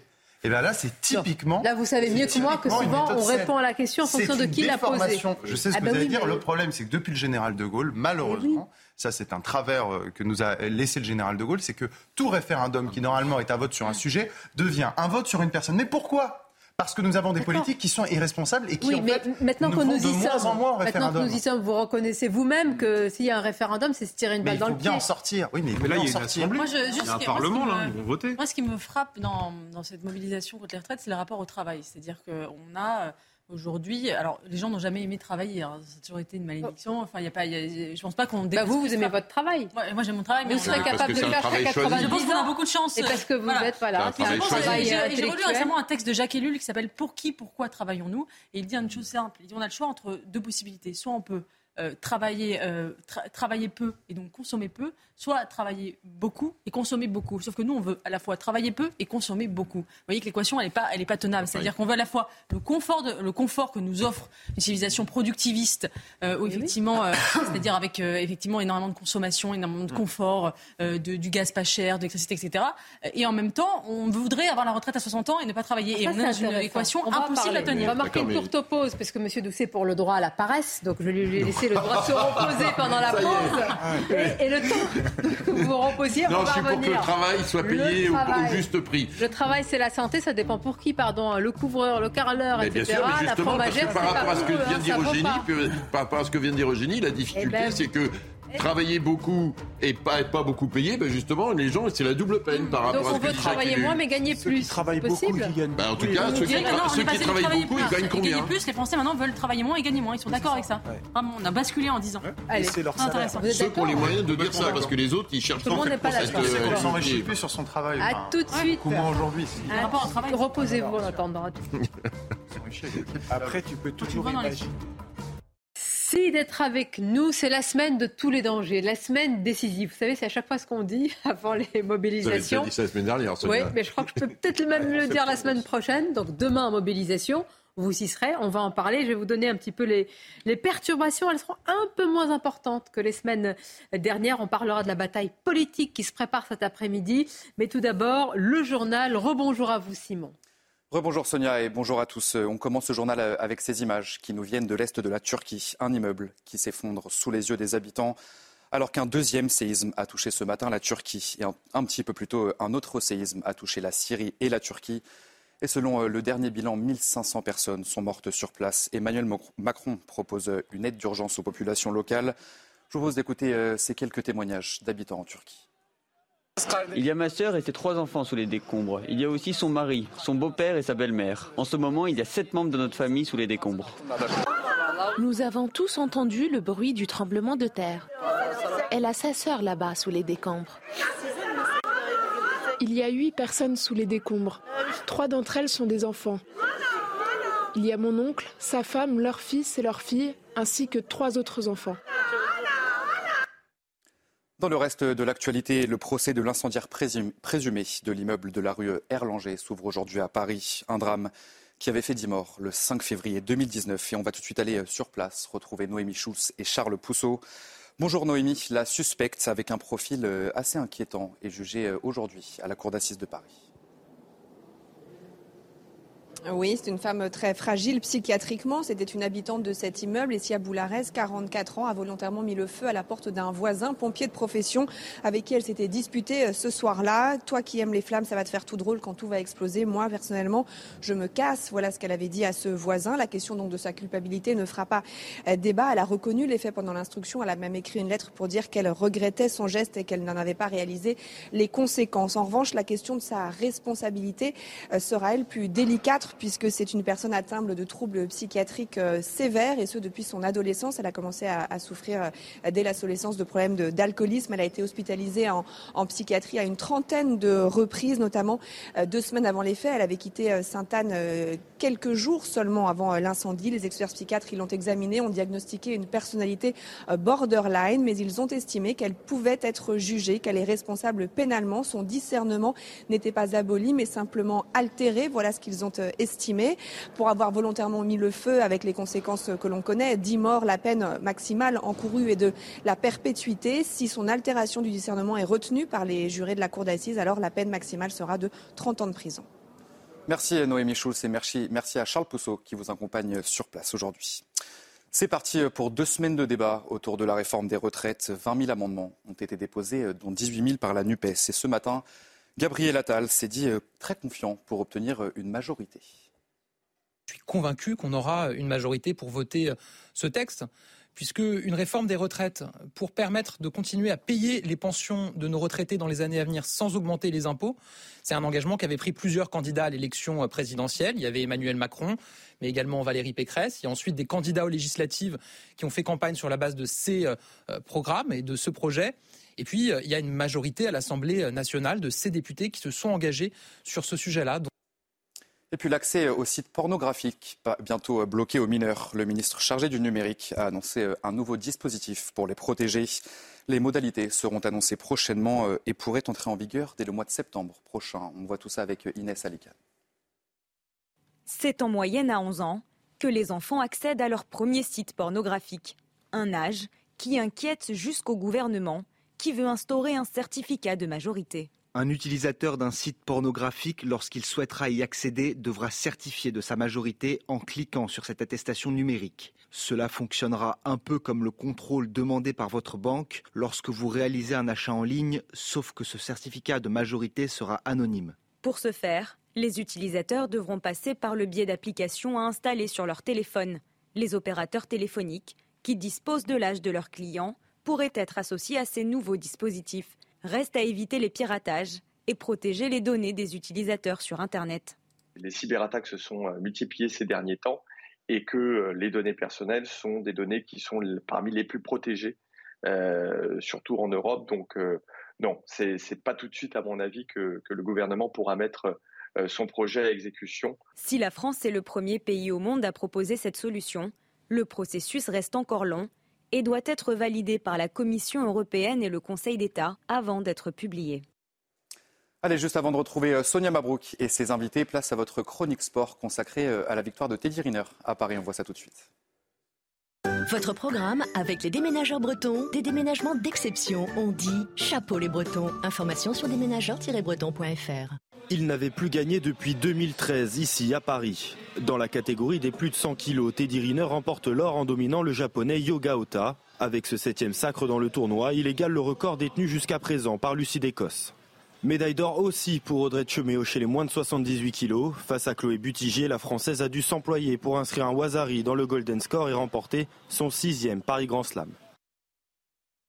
Avec les déménageurs bretons, des déménagements d'exception. On dit chapeau les bretons. Information sur déménageurs-bretons.fr. Alors, est-ce qu'il y aura des prises du judo politique?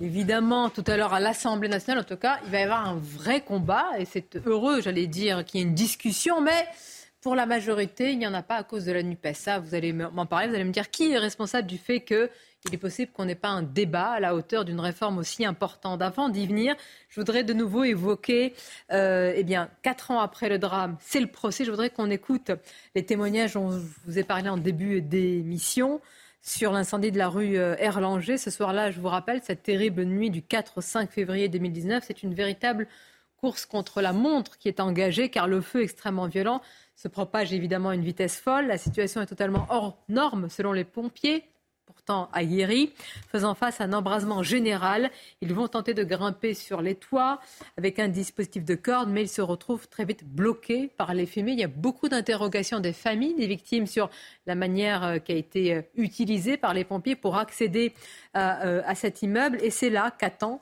notamment frigorifié Claire Mussy, pieds nus, t-shirt avec deux de ses voisins. Respirer, ils partagent tour à tour une serviette mouillée, des scènes terribles traumatisante pour eh bien, ceux qui ont euh, échappé à cela, les, survivants, comme ils se nomment eux-mêmes. Je voudrais qu'on écoute un témoignage sur le stress post-traumatique euh, d'une telle situation. Suite à l'incendie, évidemment, euh, je me suis sentie piégée au huitième étage et j'étais vraiment piégée. Et du coup, je ne peux plus travailler dans des étages élevés, dans des petits espaces, en étage élevé, avec beaucoup de monde autour de moi. Donc oui, les syndromes post-traumatiques font qu'aujourd'hui, j'ai une vie qui a complètement changé. Je, n'aime pas être trop au contact des autres. Je ne vais pas dans les cinémas, jamais. Je ne vais pas dans les salles de concert. J'ai fait deux concerts depuis, en quatre ans. Et à chaque fois, c'est une épreuve. Mais voilà, je n'aime pas le monde, je ne prends pas les transports en commun. Ni le métro, ni le bus, ni le train, ni... Euh, voilà. Je, fuis tout ça. Tous les endroits euh, voilà, qui sont euh, enfermés, assez exigus, et, dès qu'il y a du monde, je, fuis. Voilà, c'est de l'évitement, quoi. Et pour pour ces survivants, évidemment, ce qui prenait le dessus dans ces moments de terreur absolue, c'était l'instinct de survie. Écoutez à nouveau un témoignage. Si je décide de ne pas prendre mon téléphone, c'est vraiment sciemment, quoi. Consciemment, je décide de ne pas le prendre. Parce que je, sais que je ne vais pas m'en sortir. Je me dis, à l'étage où je suis, euh, j'ai peu de chance, quoi. Donc, euh, je ne veux, pas, veux pas mourir avec ma maman, parce que c'est ma maman que j'aurais appelée. je ne veux pas mourir au bout du fil avec elle, lui faire subir ça. Je veux pas euh, appeler les pompiers, je veux pas qu'on me déconcentre. Je veux gérer ça toute seule en fait. Pour moi, il ne faut suivre que son instinct de survie quand on est dans un incendie, seul, sans aucune aide, et on sait qu'on n'aura pas d'aide vu la situation de l'immeuble. Donc il n'y a que l'instinct de survie. Tu es tout seul avec toi-même et c'est à toi de te débrouiller. Et après, il y a le facteur chance aussi un petit peu. Est-ce qu'on est bien placé? Est-ce qu'on a un balcon? Est-ce que il y a un facteur chance. Il y a un facteur chance aussi. Il faut évidemment respecter ce qu'elle dit, mais ça, ça interroge Jérôme Jiménez, c'est-à-dire que dans ces moments terribles, et personne ne sait comment il pourrait réagir, mais la parole du professionnel aguerri n'est pas forcément ce qui devrait être suivi. C'est-à-dire que elle fait confiance et elle a fait confiance à son instinct de survie euh, euh, avant tout. Non, mais déjà, je Policiers, crois que... pompiers. Ça, bien sûr, on entend très bien, on entend très bien, mais il faudrait rappeler que c'est l'incendie le plus meurtrier à Paris depuis 18 ans. C'est un premier fait. Deuxièmement, il faudrait aussi rappeler qu'il y a 250 pompiers qui ont été engagés sur ce feu. 250 pompiers. Et je vous parle que des pompiers, parce que bien évidemment, bien, euh, bien évidemment, vous avez toujours les forces de l'ordre qui sécurisent et qui font aussi le périmètre de sécurité. Donc c'est juste pour un petit peu que vous puissiez imaginer et quantifier le nombre euh, d'acteurs de la sécurité et les soldats du feu qui sont intervenus. Donc la coordination euh, de tous ces effectifs, c'est pas une simple affaire. Donc on entend très bien. Et tout à l'heure, pareil, je voulais juste rebondir là-dessus, mais très rapidement, il y a une dame, une habitante, on entend très bien sa colère qui disait que l'enquête a été bâclée. Ben, je ne crois pas que l'enquête a été bâclée, pour la simple et bonne raison qu'elle a été très longue, l'instruction, et que c'est au cours de l'instruction que euh, la principale suspecte en, sur, les, sur, les, lieux de la euh, reconstitution a fait les premiers aveux et après a écrit au procureur de la République. Donc faut être, euh, voilà, faut, faut, être prudent avec les mots et je crois qu'il y a un gros travail qui a été fait. Pour les primo-intervenants, c'est une situation très difficile, mais il faut rendre voilà, ce qui leur appartient. En écoutant les témoignages, on, a euh, on pourrait transposer cela d'ailleurs sur des, victimes euh, d'attentats. C'est les mêmes mots. Hein. On ne peut pas se retrouver dans des lieux qui sont clos. On ne supporte pas euh, le monde. On s'interroge aussi sur l'intervention, comme il y avait eu tant, tant, tant et tant de questions après, notamment le, le, Bataclan. Et puis, il y a la question, non pas de la responsabilité, parce qu'évidemment, c'est cette dame qui est sur le banc des accusés, mais je le disais un petit peu de manière un peu directe tout à l'heure, euh, Pierre Gentier, je dis une femme euh, qui a été internée 30 fois, pas une, pas deux, pas trois, enfin, imaginez 30 fois, je ne sais pas quel âge elle a, mais 30 fois. Que fait-elle dehors? Je pense que c'est une question qui paraît légitime. ça pose une question. Euh, alors, ça, ça, pose deux questions. La première question, on l'a évoquée, je pense, c'est la question de la prise en charge et de nos capacités, euh, hospitalières en l'occurrence, des établissements euh, spécialisés, des établissements psychiatriques. Euh, mais il y a aussi un deuxième sujet qui est un sujet plus large et qui, et qui revient parfois aussi sur, sur d'autres sujets connexes. Je pense notamment aux consommateurs de crack. Ici, la question, c'est de savoir est-ce qu'on fait primer l'impératif de sécurité publique sur l'impératif de santé publique? Il se trouve qu'en en droit, ce, que je, ce que je viens d'expliquer, ce sont deux principes juridiques, mais qui ont, qui ont même valeur. Euh, là, c'est un sujet, je pense que c'est un sujet politique. Euh, moi, la réponse que j'apporterai ici, c'est de dire que comme pour l'instant nous n'avons pas les moyens, nous n'avons pas la capacité euh, sur un plan médical de prendre en charge ces personnes, eh bien il faut faire primer la sécurité publique. Parce qu'on voit les drames dans lesquels on arrive avec une situation incroyable, c'est-à-dire incroyable de titre. Un, 30 antécédents psychiatriques, et puis vous l'avez rappelé, l'incendie le plus meurtrier depuis, depuis 18 ans. Donc tout ça, ça doit nous faire réfléchir. C'est-à-dire que là, on va continuer à, débattre pendant des années et des années sur nos capacités en disant oui, on n'a pas les moyens, on n'a pas les moyens. Oui, c'est vrai qu'on n'a pas les moyens, on a une crise de l'État, ça fait 10-20 ans qu'on l'a reconnue, elle s'est encore plus aggravée sous le Covid. Qu'est-ce qu'on fait en attendant? Voilà, qu'est-ce qu'on fait en attendant? Eh bien, je pense qu'il faut faire un choix. Si on ne choisit pas, on subira. Et il faut choisir la préservation de la sécurité publique, d'après moi. Les attentes des familles de victimes et de cette dame qu'on a entendue d'un tel procès, qu'en attend-elle? On l'écoute. J'ai autant hâte que peur. Je crois que j'en ai vraiment besoin. J'ai besoin de comprendre. J'ai besoin de comprendre sa personnalité. J'ai besoin de tout savoir. Je veux tout comprendre, tout savoir. Je veux négliger aucun détail pour ensuite fermer une page définitivement. Ça ne veut pas dire que je vais oublier, on n'oubliera jamais euh, ce qui s'est passé. C'est pas possible. Mais en tout cas, je veux vraiment tout savoir pour, pour ne pas dans dix ans me retourner et me dire Ah, si j'avais su, j'aurais posé cette question. Ah, si, ah bah, je serais peut-être moins tourmentée si j'avais su ça avant. voilà, je veux vraiment. Je sais que ça va être dur pour moi de tout encaisser, de tout entendre, de tout savoir.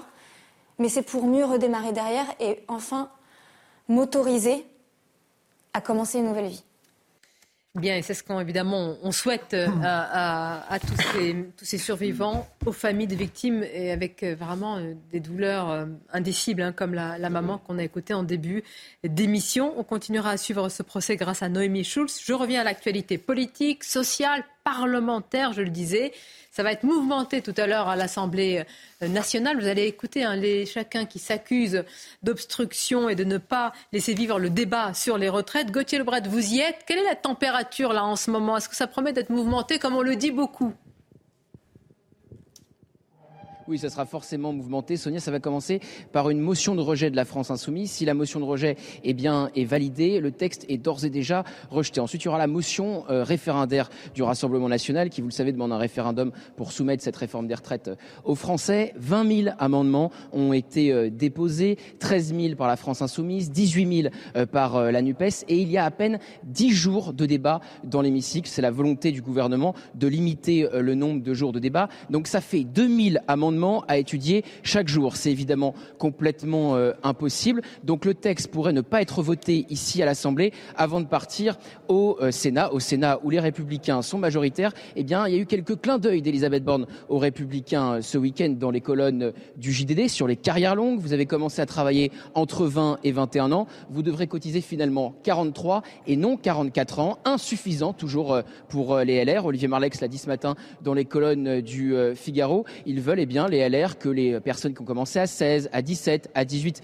à 19 ans soient elles aussi prises en compte dans ce système de carrière longue. Cette réforme des retraites, elle est portée par qui? Par Olivier Dussopt, ministre du Travail, un ministre affaibli pour les oppositions en raison euh, des soupçons de favoritisme qui pèsent contre lui et de l'enquête du parquet national euh, financier, tandis que la majorité s'interroge sur le timing de ces révélations. Enfin, j'en termine par le Rassemblement national. Marine Le Pen va faire une conférence de presse ici à l'Assemblée à 14h30 tout à l'heure. L'objectif pour la présidente du groupe RN ici à l'Assemblée, reprendre le leadership eh de l'opposition à la réforme des retraites, un leadership qu'elle a quelque part euh, un petit peu perdu puisqu'elle n'est ni dans la rue, contrairement à la NUPES, elle ne fait pas de l'obstruction. Donc forcément, le RN fait moins parler de lui que euh, la NUPES. L'objectif pour le Rassemblement national, c'est eh bien d'éviter que dans l'esprit des Français, la NUPES soit le principal, la principale opposante à cette réforme et à Emmanuel Macron. Merci beaucoup, Gauthier Lebret. On va évoquer hein, ces différents euh, aspects mis en avant par Gauthier, notamment tiens, le ministre du Travail. Vous me direz, selon vous, s'il est affaibli, si un ministre du Travail peut porter une réforme aussi inflammable et sensible quand il est visé sur un grief par euh, une enquête du parquet national financier et des révélations de Mediapart qui, selon la majorité, tiens, tiens, sont arrivées au moment où il doit défendre le texte. Vous me direz si vous croyez au hasard? Bah. C'était pas, euh, c'est pas particulièrement nouveau cette affaire-là. Hein. Ça fait déjà plusieurs années qu'elle court. Non, mais d'accord, mais les révélations arrivent là. C'est la question que je vous pose. Il faut quand même un sens du timing, le PNF et Mediapart, que n'a pas, pas, le gouvernement pour foutre des réformes. on va en parler. Bon. Bah, je sais pas, sur François Fillon, c'était plutôt mal, le sens du timing. Ah bah, sens du timing. Oui, ça, ça vous a plu, ça. La séquence François Fillon était, était, plutôt pas mal, je trouvais, en termes de timing. Dis donc, pour la démocratie, c'est pas heureux de dire ça, monsieur Doucet Bah, euh, si, parce qu'ils se sont rendus compte que c'est compliqué de le faire après. Voilà, donc, euh, Le faire avant. Il y aura du monde, en tous les cas, dans les rues demain contre la réforme des retraites. Et on sera attentif aussi, je pense, Jérôme Jiménez, à la journée de samedi, qui pourrait rassembler là des familles, des profils peut-être différents. Sur le dispositif policier de sécurité demain, est-ce qu'il est un peu plus allégé? Parce que selon le renseignement, il pourrait y avoir un peu moins de monde. Enfin, un peu moins de monde, c'est 900 000, hein, c'est quand même presque un million est quand même conséquent. Oui, alors on nous annonce un petit peu moins de monde sur le territoire national. En revanche, moi, des informations qui me sont remontées, on, est sur, on serait sur un dispositif assez similaire à la journée du 19, voire du 31. Donc, euh, vraisemblablement, on va opter euh, pour la même stratégie euh, et le même nombre d'effectifs. Et bien évidemment, il y aura du monde, mais c'est vrai que demain, ça interroge. Et il y a peut-être un élément qui est, on en parlait tout à l'heure un peu en coulisses, il y a peut-être un élément qui est, qui est clé, hein, c'est qu'il ne faut pas oublier que la zone A est en vacances. Voilà. Et, euh, comment mobiliser du monde en semaine Alors le week-end, vous avez raison, c'est encore différent. Mais comment mobiliser du monde en semaine On ne dit pas que tout le monde part au ski. Ce n'est pas le cas en France. Bien sûr, mais c'est pour ça que samedi, c'est intéressant. voilà. Exactement. Euh, les perturbations à la SNCF et à la RATP, on va voir euh, le carton. Il y a un peu moins de perturbations que les premières journées. C'est important quand même. Regardez-les pour vos déplacements. Et puis là, on vient de l'apprendre. Les syndicats de la SNCF n'appellent pas à la grève samedi pas de grève, donc ils appellent à manifester. c'est logique parce qu'ils sont épargnés par la réforme des retraites, donc on ne voit pas pourquoi ils perdraient des journées de travail pour l'ensemble des Français, ce qui montre leur grand sens de l'intérêt général. Eh Oula, le fiel là. Oula là. par ailleurs, non mais et Grégory, j'ai entendu, mais donc Grégory, le, le, salarié, vous avez entendu tout à l'heure de d'Arc, euh, la verrerie expliquait bien qu'à Saint-Omer, euh, ils ont fait les deux journées, ils font pas demain, ils font samedi parce que euh, voilà, trois jours de perte de salaire. Est-ce que c'est une bonne stratégie là, ces mobilisations ah, mais moi je pense que la meilleure stratégie c'est le week-end, c'est ce qu'on a appris avec les gilets jaunes. Je pense que le week-end, les samedis, ça permet un d'abord d'élargir le rassemblement, deux de permettre à des familles de venir, surtout quand comme sur les dernières journées, ça, non ça se passe bien. d'affaires des commerçants. non mais pour c'est sur le parcours. De tout le monde. D'accord un salaire. C'est pour ça qu'ils font pas grève aussi, parce qu'il faut des trains pour faire venir les manifestants. Donc euh, il y a ça. Mais et par ailleurs, je tiens à le dire, les dernières journées en termes de sécurité se sont bien passées. Donc du coup, ça permet aussi que les gens se disent, on peut y aller dans une entre guillemets, dans une ambiance sécurisée, donc en liberté. Pourquoi elles se sont bien passées? C'est pas par le fait du hasard. Est-ce qu'il y a eu un changement de doctrine du maintien de l'ordre? Est-ce que le préfet de police de Paris, Monsieur Laurent Nunez, a une méthode différente Vous dire qu'il est meilleur que Monsieur l'Allemand, un peu moins brutal, un peu plus subtil, euh, un peu plus subtil. Moi, je crois qu'il est un peu plus subtil, oui. Non, mais il faut espérer que ça se déroule bien. Ah, mais bien sûr, il faut espérer parce que c'est la démocratie. Le droit de manifester, ça fait partie, c'est un droit constitutionnel, c'est notre euh, droit à tous, et donc il faut que ça se passe bien. Ça va changer? Moi, j'ai posé la question à tous les ministres, euh, Olivier Véran hier, ce matin, Olivier Dussopt. Je leur pose qu'est-ce que ça va changer si vous avez quel message politique vous entendriez si vous avez demain un million et samedi. Bah, moi, je partage ce que dit François Ruffin, c'est que euh, Emmanuel Macron est en train de faire session de la nation, parce que quand vous avez un tel une telle opposition, toute tendance confondue, hein, Gérandeur, même Aurélien Pradier des Républicains qui est quand même pas un gauchiste halluciné, hein, donc euh, eh bien voilà, eh bien il même contre là, c'est pas un droit. pour Arthur de Vatrigan, c'est un gauchiste halluciné, mais que pour Arthur, voilà. Donc on voit bien qu'un non mais je pose la question à Monsieur Pradier, où était-il euh, à la présidentielle quand Madame Pécresse proposait les 65 ans? Bah vous lui posez. D'ailleurs, il y a un amendement des, il y a un amendement des députés LR pour passer l'âge à 65 ans. Oui. est assez amusant. Mais pour les, le, nombre ah de hein. manifestants, je pense que le gouvernement se fout éperdument des manifestants et du nombre. Va faire voilà, mais par contre, les députés, non. Et encore une fois, toujours à l'Assemblée. Et je pense que l'objectif du gouvernement est d'éviter le 49-3. Mm. Sauf que plus vous avez de manifestants, plus les députés, eux, pensent à ce qui va se passer ensuite et peuvent flancher. Et là, honnêtement, je ne serais pas aussi confiant qu'eux sur le, la, capacité à rassembler une majorité. juste sur le, sur le dilemme des LR, c'est assez intéressant parce qu'en fait, on dit souvent, enfin, la sociologie des LR a changé en fait de, leurs électeurs, notamment euh, pendant la dernière législative. Les 60 euh, députés LR en fait sont élus plutôt dans des zones de la France périphérique puisque les métropoles votent désormais entièrement. Un tiers au Vert-Rhône-Alpes. Euh, oui, puisque les autres sont partis. Et, euh, donc c'est une sociologie légèrement différente qui est moins en fait attachée à la réforme des retraites que les, les seniors sont les cadres des grandes métropoles et, D'accord, Eugénie, mais on peut interroger quand même parce que moi je suis Eric Ciotti n'a pas réagi hier aux ouvertures d'Elisabeth Borne, alors que par exemple Aurélien Pradier dit non mais y a pas, le compte n'y est pas. Il a fait, il y a quand même une interview euh, et dans le Parisien des deux qui se répondaient. C'était pas un peu. Je vous dis, est-ce que, les députés LR sont d'accord avec qu'il arrive à maintenir son groupe et son parti. Donc, euh, comme ils sont divisés entre eux, il faut qu'ils réussissent à tout le monde. Soit ils choisissent de maintenir la, cohérence en fait avec leur programme et de voter cette réforme, mais en même temps, s'ils la votent, ils choisissent aussi de sombrer euh, sabre clair avec un gouvernement ah qui, euh, qui effectivement a fait une réforme mal ficelée, euh, qui n'est pas vraiment une réforme. Mais, et donc ils sont dans un dilemme. Entre la cohérence avec vos idées de toujours. Ah, c'est en fait, ils ont choisi entre mourir cohérent ou mourir incohérent. Ah bah faut mourir digne dans la Oui, mais dans tous les cas, dans tous les cas, sont face optimiste sur l'avenir des LR en tout cas. Dans tous les cas, ils sont dans tous les cas, dans tous les cas, c'est perdant pour les LR en tout cas sur un plan stratégique parce que s'ils votent la réforme, une réforme importante du quinquennat Macron, euh, ça va être difficile de se distinguer en vue de 2027. Et s'ils ne votent pas cette réforme, c'est ce que vous, ce que vous avez dit, c'est-à-dire qu'ils euh, seront en totale incohérence à la fois avec ce qu'ils ont dit, avec ce qu'ils ont proposé, et avec, je pense quand même, une partie aussi de leur électorat qui reste majoritairement On a parlé de DLR droite. Moi, je voudrais qu'on parle maintenant de la NUPES, parce que là, depuis quelques jours, c'est feu nourri de la majorité euh, contre la NUPES, qui dénonce les 20 000 amendements. Hier, Olivier Véran a dit que c'était l'opposition bête et méchante. Qu'en pensez-vous? Est-ce que c'est de leur faute s'il n'y en a pas de débat au Parlement? Une pause et on se retrouve.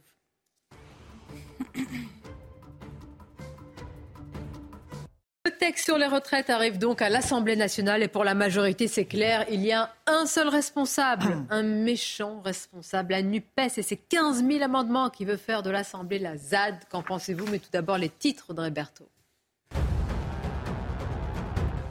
Des secousses ressenties jusqu'au Groenland ce matin.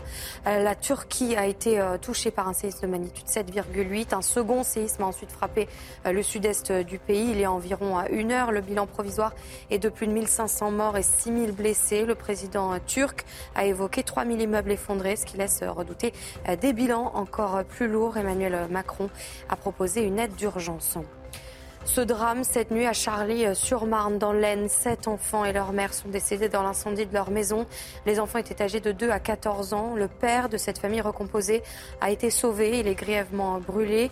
Ce drame est le plus meurtrier impliquant des enfants depuis 2013. L'incendie serait a priori d'origine accidentelle. Enfin, deux manifestations prévues cette semaine contre la réforme des retraites. La première a lieu demain, l'autre samedi. Les syndicats de la SNCF n'appellent pas à la grève ce week-end, seulement à manifester. Ils ont décidé de ne pas pénaliser les voyageurs. À l'exception euh, de l'île de France et de l'Occitanie, la plupart du pays sera en vacances ce week-end.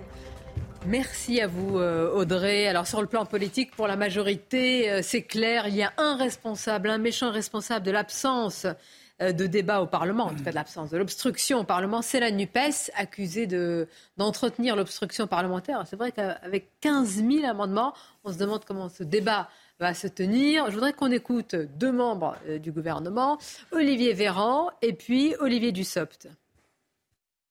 La seule chose que nous craignons finalement, c'est que les, députés et nous-mêmes et les Français soient privés d'un débat de qualité à l'Assemblée nationale à cause de l'obstruction bête et méchante de la NUPES. Quand vous déposez 18 000 amendements sur un texte de loi, c'est comme quand vous jetez de la soupe à la tomate sur un tableau. Vous voyez, ça sert à rien et ça ridiculise ceux qui le font. C'est pas ça l'action parlementaire. Quand on s'accroche à son rôle de parlementaire, on dépose des amendements utiles, indispensables, qu'on défend à fond les ballons sans rien lâcher. 20 000 amendements, c'est faire croire qu'on veut le débat et opposer la violence de l'obstruction. Parce que 20 000 amendements, ça ne permet pas un débat serein. Violence de l'obstruction, c'est violent euh, L'obstruction, c'est violent parce que ça prive de débat. Ça prive de débat. Ça, ça empêche de parler du fond. Et c'est fait pour ça. Et pourquoi est-ce que la NUPES ne veut pas parler du fond? Parce qu'il n'y en a pas un d'accord entre eux. Vous avez M. Mélenchon qui dit retraite à 60 ans avec 40 annuités. Ça coûte 90 milliards d'euros par an. Dites-nous où ils les prennent. Vous avez M. Faure qui dit retraite à 60 ans, mais avec 43 annuités. Pour avoir 43 annuités à 60 ans, il faut commencer tôt. Ça s'appelle une machine à décote, une machine à faire des, des, petites retraites et de la pauvreté. Et puis vous en avez d'autres qui nous disent il faut arrêter de travailler, qui font une ode à la paresse. Il n'y en a pas un qui pense la même chose. Donc l'obstruction, c'est pour cacher leur division. C'est mal l'obstruction, c'est violent, c'est comme la soupe à la tomate jetée euh, sur les tableaux et les œuvres d'art. Euh, bon, ah, elle est un peu grosse la ficelle. C'est un peu un gros classique parce que, pardon, mais il y a, moins de deux mois, euh, Émeric Caron dénonçait l'obstruction ah euh, sur, la, sur la corrida à, l'Assemblée. Il, avait même, il a même lâché son texte parce que euh, des parlementaires justement de droite avaient mis euh, des amendements. Il y en avait une centaine, hein. on n'était pas à, 15 000. Souvenez-vous quand ils ont voulu faire voter l'euthanasie à l'Assemblée en douce, il y avait eu 3 000 amendements déposés par LR. Eh bien, pareil, on avait dénoncé l'obstruction qui empêchait le vrai débat, etc. sur le texte. Donc c'est un grand classique. Tous les camps mutuellement utilisent cette arme et s'accusent ensuite de ne pas jouer le jeu démocratique et parlementaire. Moi, je pense que ça fait partie de, de, l'ambiance de. Ils sont, un peu, ils sont un peu gonflés parce qu'en l'occurrence, ils disent. Euh, là, on écoute le ministre Olivier Dussopt, il dit oui, c'est de l'obstruction pour éviter le débat. Enfin, pardonnez-moi, mais quelle est la, majorité euh, de, mémoire. je ne parle même pas du quinquennat précédent. Je vais rétorquer, c'est ce qu'il m'a dit. le débat. Avec le 49.3, il m'a dit mais c'est prévu. Je dis bah l'obstruction ah oui. aussi. Bah oui, voilà. Donc du coup, si vous voulez, c'est, j'ai envie de dire, cette bonne guerre quelque part. Quoi. La, la Nupes joue son jeu face au gouvernement qui joue son jeu. Personne ne se parle, mais en réalité, ils ne veulent pas le débat non plus. Le gouvernement ne veut pas le débat. Le gouvernement fuit le débat. Euh, le Parlement utilise les moyens qu'il a à sa disposition parce qu'il sait aussi et c'est là où je suis d'accord avec la NUPES, parce qu'il sait aussi qu'il n'y aura pas de débat. Le, la majorité macronienne l'a bien montré. Elle vote comme un seul homme. Bah là, Alors, avec une nuance aujourd'hui, parce qu'il y, y, a quelques petites fragmentations, mais en tout cas, ils n'accepteront hein. pas le débat avec la NUPES. Là, on est dans une mauvaise foi totale. Il y a eu trois jours de débat en commission, c'est-à-dire que le débat a été arrêté, je crois, le vendredi soir, que les députés demandaient, voilà. Et par ailleurs, euh, là, dix jours de débat à l'Assemblée, donc évidemment, euh, que vous ayez mis euh, 10 000 ou 20 000 amendements, de toute façon, vous avez ces difficultés. Et par ailleurs, effectivement, ça vient d'être dit, il y a la, tout le monde a bien compris qu'Emmanuel Macron voulait cette réforme pour des raisons euh, politiques euh, internes et externes par rapport à ça, et donc ils vont aller au bout. Et donc l'enjeu, c'est aujourd'hui qui sort avec le drapeau du meilleur opposant à Emmanuel Macron entre le Rassemblement national et la NUPES. Donc la NUPES veut aussi qu'il y ait ce débat-là, cette confrontation-là, parce qu'elle pense aussi que c'est dans la mobilisation dans la rue. C'est pour ça que demain on y sera. C'est la petite politique, c'est la cuisine politique. Non, c'est parce que, parce que derrière, pour, pour nous, en fait, la bataille elle se joue dans l'opinion, puisque on sait très bien qu'il n'y a pas d'ouverture. La bataille est dans la rue, pas au Parlement? Non, dans l'opinion, pas simplement dans la rue. Dans l'opinion, parce qu'on voit bien qu'au fur et à mesure des semaines, eh bien, l'opinion, euh, euh, l'hostilité augmente à cette, à cette réforme. Ce qui est certain, c'est que nous ne sommes pas en France dans un système parlementaire et qu'on le voit tous les jours. On est passé d'un parlement chambre d'enregistrement à un parlement ZAD, c'est-à-dire d'un parlement qui en fait mécaniquement vote les lois, un parlement où on est dans une sorte de guerre de tranchées, mais au final c'est toujours le gouvernement qui gagne parce que c'est le terme du 49-3, etc. Et en fait il n'y a pas de débat parlementaire en France depuis, euh, depuis des années et des années. Quand vous voyez euh, le niveau de la Chambre des communes au Royaume-Uni, même s'il a tendance à décroître ces dernières années, parce que ça vient aussi avec la polarisation politique beaucoup d'invectives, etc. Mais c'est d'un autre niveau. Euh, et je, crois que c'est vraiment un, des problèmes profonds euh, qu'a la France, et c'est le, le, niveau C'est lui aussi à notre histoire politique, à notre conflictualité. On va aller sur le ministre ensuite du Travail et, l'enquête du PNF. Oui. Non, mais juste rapidement, si c'est euh, vraiment la réforme indispensable et que c'est ça où on meurt, je ne comprends même pas que le gouvernement débatte, il passe le 49-3 tout de suite. Ah non, mais non, il bah, cherche une majorité, non, mais... soyez pas cynique. Si c'est vraiment, non, c'est pas cynique. Si, si, vous pensez que c'est vraiment indispensable, bah vous le faites passer. C'est ce que cherche d'ailleurs la NUPES. La NUPES, elle cherche en fait en bloquant ça, sauf sur l'âge de 65 ans, si elle voit que au moment, ça peut empêcher ce débat-là, elle, enlèvera des amendements. Mais par contre, ce qu'elle cherche, c'est que le gouvernement passe encore une force, en une, quoi, encore une fois, pardon, en force, pour montrer, regardez, c'est Alors, en attendant, qu'est-ce qui va se passer? Il y a un ministre en particulier qui va défendre ce texte, c'est le ministre du Travail, Olivier Dussopt, autrefois député socialiste. Tout à fait. Comme Olivier. Eh ben, on, a, la mémoire, hein. il faut suivre les retournements de veste, mais on les suit, on essaye. Alors, Olivier Dussopt, il est au cœur euh, d'une enquête qui date hein, depuis déjà plusieurs années, lorsqu'il était maire il y a 15 ans. 2009, ça a commencé. Oui, L'enquête, c'est 2020 euh, du PNF, mais on le reproche fait de 2009. C'est à peu près ça. sent maintenant. Oui, oui, tout à fait. Il y a un hasard. Hein. c'est étonnant. Ils ont un son du timing fascinant. vous parlez de Mediapart, ou du PNF le deux. Ah, les, deux, Bah, je ne suis pas sûr qu'on puisse les séparer. euh... Eh ben, J'ai posé la question à, Olivier Dussopt. Lui, il se défend. Euh, je rappelle, il est présumé innocent, accusé de favoritisme par rapport à des relations avec un groupe d'eau. Euh, et on va écouter ce matin sur CNews Alexis Corbière. Une enquête a été ouverte après un article en 2020 et euh, à l'issue de cette enquête, le, parquet financier a classé euh, sans suite quatre des cinq faits, des cinq reproches possibles. Et donc il n'y a pas d'accusation de, corruption, de prise d'intérêt, c'est très important pour moi. Il reste effectivement aux yeux du parquet la, possibilité d'une infraction pour euh, une procédure de marché public en 2009, il y a 14 ans de cela. J'ai convaincu de ma, bonne foi, de mon honnêteté sur les quatre premiers points, et je souhaite convaincre de la même chose sur le cinquième point. J'ai une grande chance, c'est d'être soutenu par une majorité, par un gouvernement et par une chef du gouvernement pour affronter ce débat. C'est la justice qui travaille, j'en sais rien, je ne me saisis pas de ce sujet. Il a droit, comme tout le monde, à présomption d'innocence. Après, si c'est vrai, c'est piquant. Mais je ne veux pas utiliser ça, honnêtement, dans le débat qui vient. J'ai une claire opposition à M. Dussault, qui est par ailleurs un homme plutôt, euh, comment dirais-je, à géométrie variable. Hein. Si on devait, si on pouvait produire de l'énergie avec euh, la veste qui tourne de M. Dussault, on pourrait, à mon avis, éclairer euh, les studios de CNews pendant une bonne année. Ah, c'est génial, la présomption d'innocence est revenue à la mode. Quoi. Comment? C'est génial, on apprend que la présomption d'innocence est revenue à la mode. Ah bah, euh, il y a eu l'affaire Katnins quand même. Oui, peut-être, vous avez peut-être raison, peut-être qu'il y a eu ça. Effectivement. Bon, mais vous pensez que ça va être un ministre affaibli que dans l'enceinte de... non Il est déjà, Il est déjà affaibli. Ah, ça joue un peu. Juridiquement, il, est, il est présumé innocent, mais politiquement, ah bah c'est lui qui porte une réforme. C'est lui qui a porté une... C'est lui qui porte, en tout cas un peu moins. On l'a vu d'ailleurs, je me souviens, il y a une semaine, on en parlait, on disait tiens, c'est étonnant, depuis euh, quelques jours, ce n'est plus lui qui est mis en avant en permanence. Euh, mais ça va être compliqué, euh, surtout si on apprend, si on apprend de nouvelles choses, de nouveaux éléments. ça va être compliqué pour lui de porter la réforme. vous pensez que Mediapart va utiliser ça comme feuilleton? C'est pas leur style. Je, ne veux pas faire de mauvais esprit. Moi, je, suis étonnée à quel point Emmanuel Macron est absent de ce débat. Bon, c'est volontaire, il ne veut pas il veut laisser la main à Elisabeth Borne, mais quand on voyait pendant le, Covid, il intervenait tous les deux mois pour nous dire euh, de se faire vacciner, euh, nous expliquer chacune des mesures pédagogiquement pendant une heure et demie. Là, on parle d'une réforme quand même assez importante qui est à la fois symbolique, euh, idéologique, qui pèse sur les Français. On n'a pas la parole du place au Parlement quand même normalement. Bon, on va voir. Ah, papa, je voudrais vous faire écouter, ça va vous faire réagir. Gérald Darmanin, ministre de l'Intérieur, je vous le dis, feu nourri, mais tous les arguments sont bons sur Jean-Luc Mélenchon, le patrimoine de M. Mélenchon millionnaire vous diriez à peu près? Ah bah, bah c'est, sûr même, après sa déclaration. Exactement. Il est au-dessus du million. Bah oui. Mais alors, ma question c'est est-ce qu'on euh, peut être millionnaire et parler aux classes populaires? Oui, mais dans ces cas-là, on tape, Nous sommes d'accord. on pas sur les millionnaires. Je comprends même pas cette question. Mais c'est pourtant la question qu'a posée M. Darmanin. Écoutons-le.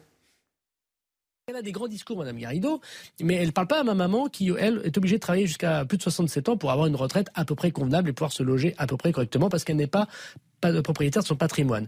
Moi, je ne suis pas de la famille de Monsieur Mélenchon. Monsieur Mélenchon, il a un patrimoine, il est millionnaire. Euh, je, suis très heureux pour lui parce que moi, je suis pas jaloux. Moi, je suis pas millionnaire et j'ai pas de patrimoine. Mais je veux dire que ce que, ce que m'ont légué mes parents, c'est le culte du travail et du mérite et de l'effort. Et, peut-être que ça me donne une, peut-être une, petite façon de leur dire arrêtez votre hypocrisie, arrêtez parce que ça se voit trop. C'est une bonne guerre aussi. Oui. Ah bah, euh, oui. sa, maman devrait demander du droit à l'image ou du droit à la citation parce qu'elle gagnerait beaucoup d'argent depuis le temps qu'il l'utilise. C'est assez fascinant. Quoi. Madame Darmanin, c'est. Euh, oui, c'est vrai. non, mais on voit bien que M. Darmanin veut incarner. Euh, bah, oui, il nous fait la droite, il va essayer de nous faire la droite, euh, la droite populaire. Bon, voilà, mais enfin la droite populaire. Non, mais c'est un sujet. Pardonnez-moi, moi je pose la question. Quand on attaque les riches, est-ce qu'on peut s'interroger sur son propre patrimoine? Surtout vu comment était. On peut, porter les débats politiques euh, qu'on veut par rapport à ça. Je le sujet, c'est pas la richesse que vous avez, c'est euh, les valeurs que vous portez et qui et où on paye ses impôts. Je veux dire, moi, que les gens soient riches, ça me dérange pas, tant qu'ils payent leurs impôts en France, euh, voilà, et qu'à un moment donné, on travaille sur les inégalités dans ce pays, parce que si on reprend ce que disait Grégory tout à l'heure, le, salarié, c'est que tout le monde voit bien, et on l'évoquait même en off entre nous, c'est qu'à un moment donné, si on veut que les gens y vivent correctement, il faut qu'ils soient payés correctement. et, faut, et quand on veut des services publics, il faut payer des impôts. Il faut trouver par rapport à ça. La France insoumise dit que l'argent est ben, euh, chez les le riches. Vrai sujet, le vrai sujet, Jean-Luc Mélenchon, est-ce que Jean-Luc Mélenchon paye ses impôts ou pas Est-ce que Jean-Luc Mélenchon il paye ses impôts ou pas C'est ça le vrai sujet. Est-ce qu'il est payé en Suisse ou est-ce qu'il est payé ici C'est pas le vrai sujet. Voilà, mais pardonnez-moi. Pour moi, c'est le vrai sujet. Où est-ce que les gens payent leurs impôts Le vrai sujet, c'est euh, l'existence pour la gauche d'un magot supposé qu'il suffirait de saisir pour régler tous les problèmes de la France. C'est-à-dire qu'en fait, chaque, chaque question que vous leur posez, comment vous financez ça, comment vous financez ça, c'est on va taxer Bernard Arnault, on va taxer, euh, on va taxer les riches. Ce qui est évidemment très très court comme raisonnement. Alors il vous dit, euh, Joseph Stiglitz aux États-Unis dit qu'il faut, il faut taxer les, les, riches à 70%, très bien, sauf qu'aux États-Unis on n'est pas là en France, et en France on est déjà, les riches sont déjà taxés. Ils sont pas à 70%. Euh, si on cumule de 50, ils sont pas à 70%. Ils sont à 65, 70 selon, selon les tranches. Et, euh, et évidemment, la France n'est pas les États-Unis à, à, à, cet égard, et on ne peut pas comparer ces situations.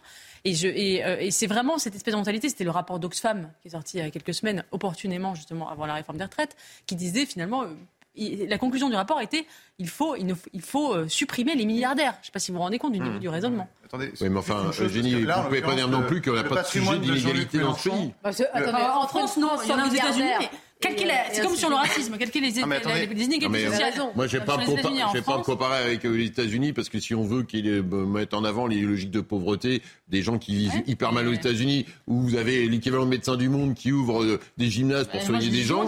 Voilà, moi, je suis attaché au Ça n'a rien à voir. Le cas de Jean-Luc Mélenchon n'a rien à voir avec ça. On a élargi le débat sur l'histoire des inégalités et donc on a un sujet. Pardonnez-moi, ça n'a rien à voir je, me souviens qu'il a évoqué le même sujet. Je vais me faire l'avocat de Jean-Luc Mélenchon deux secondes. En l'occurrence, Jean-Luc Mélenchon est devenu millionnaire tout simplement, enfin tout simplement parce qu'il a acheté un bien immobilier à Paris, le prix de l'immobilier à Paris est ce qu'il est euh, depuis une trentaine d'années, c'est n'est pas quelqu'un qui est assis euh, sur euh, un, capital en, liquide dont il dispose par ailleurs. donc si vous voulez, je dis ça pour tempérer. Et puis par ailleurs, Jean-Luc Mélenchon n'est pas communiste. D'accord? Il est de gauche radicale, mais il n'est pas communiste. Dans son programme, il n'y a pas l'interdiction des millionnaires. S'il était communiste, ça poserait une question de cohérence. ça là, non. quand même à point. non, non, non, je, suis, désolé. À aucun moment, Jean-Luc Mélenchon. Non, mais, mais vous l'avez là, soyons reconnaissants. À aucun moment, Jean-Luc Mélenchon n'a dit qu'il ne voulait plus de millionnaires. Il a parlé il a dit, pas des millionnaires. Il a dit, il a dit, alors j'ai plus la phrase exacte, mais il a dit ceux, les millionnaires c'est, se feront de l'argent sur les pauvres. Les parasites. Voilà, les parasites. Euh, moi, pardon, mais un type qui se fait une fortune en étant que euh, en n'ayant bah, que des mandats.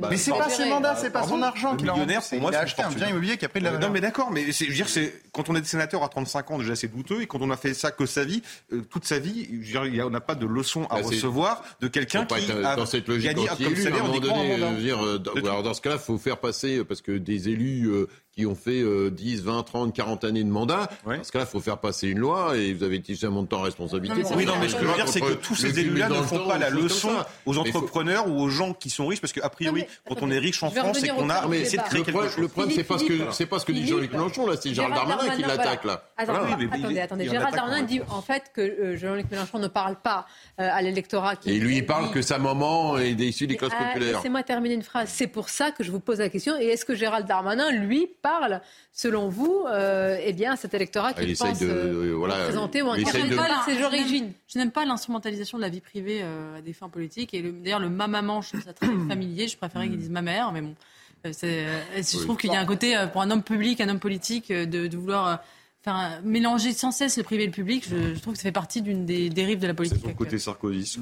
D'ailleurs, c'est pareil. On hein sent qu'il va sur les mêmes sujets, avec la même forme, euh, le mélange des deux, sauf que malheureusement, c'est Sarkozy. on reproche à ce euh, gouvernement d'être déconnecté matin, midi et soir. Donc, il, vous dit, je, Monsieur Darmanin vous dit, Eric Matin, regardez d'où je viens, parce que c'est vrai qu'il y a des arguments parfois on se demande s'ils tiennent compte de certains métiers pénibles. C'est souvent le, le grief qui leur est. Je pense que c'est pas parce que sa, mère a été, je crois, femme de ménage ou concierge qu'il euh, peut donner des leçons. Enfin, vous voyez, c'est pas une raison. À l'inverse, une personne qui aurait fait fortune n'aurait le droit de rien dire. Vous voyez, c'est ça qui va pas. On crée une sorte. Moi, ce que je n'aime pas dans tout ce débat, c'est cette lutte des classes qu'on reproduit. C'est vrai que ça n'existait pas il y a encore quelques années.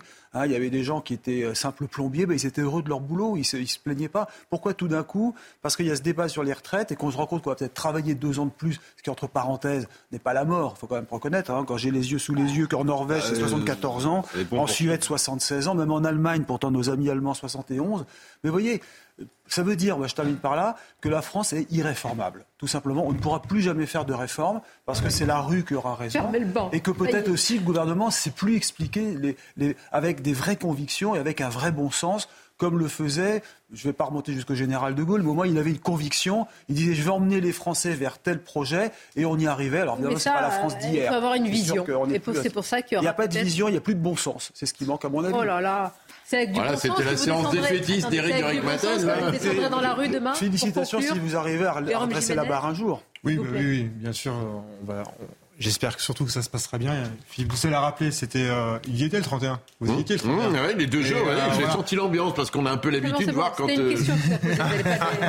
non, non, non, il n'y a, aucun souci et j'ai apprécié euh, qu'il souligne que ça s'était bien passé et que bah, le dispositif bah a été excellent. Mais évidemment, et on espère ça pour une réforme aussi importante. Merci d'avoir été nos invités. C'était un plaisir. Vous serez demain dans la manifestation? Oui. Camarades On va essayer de se croiser. Merci, merci. Voilà. Et à demain avec grand plaisir. il y aura peut-être Eugénie aussi, on ne sait jamais. Moi, je serai au stand merguez. bah, Eugénie au merguez, ça fait la photo. Là, c'est la une de Paris Match. À demain, à demain pour en parler.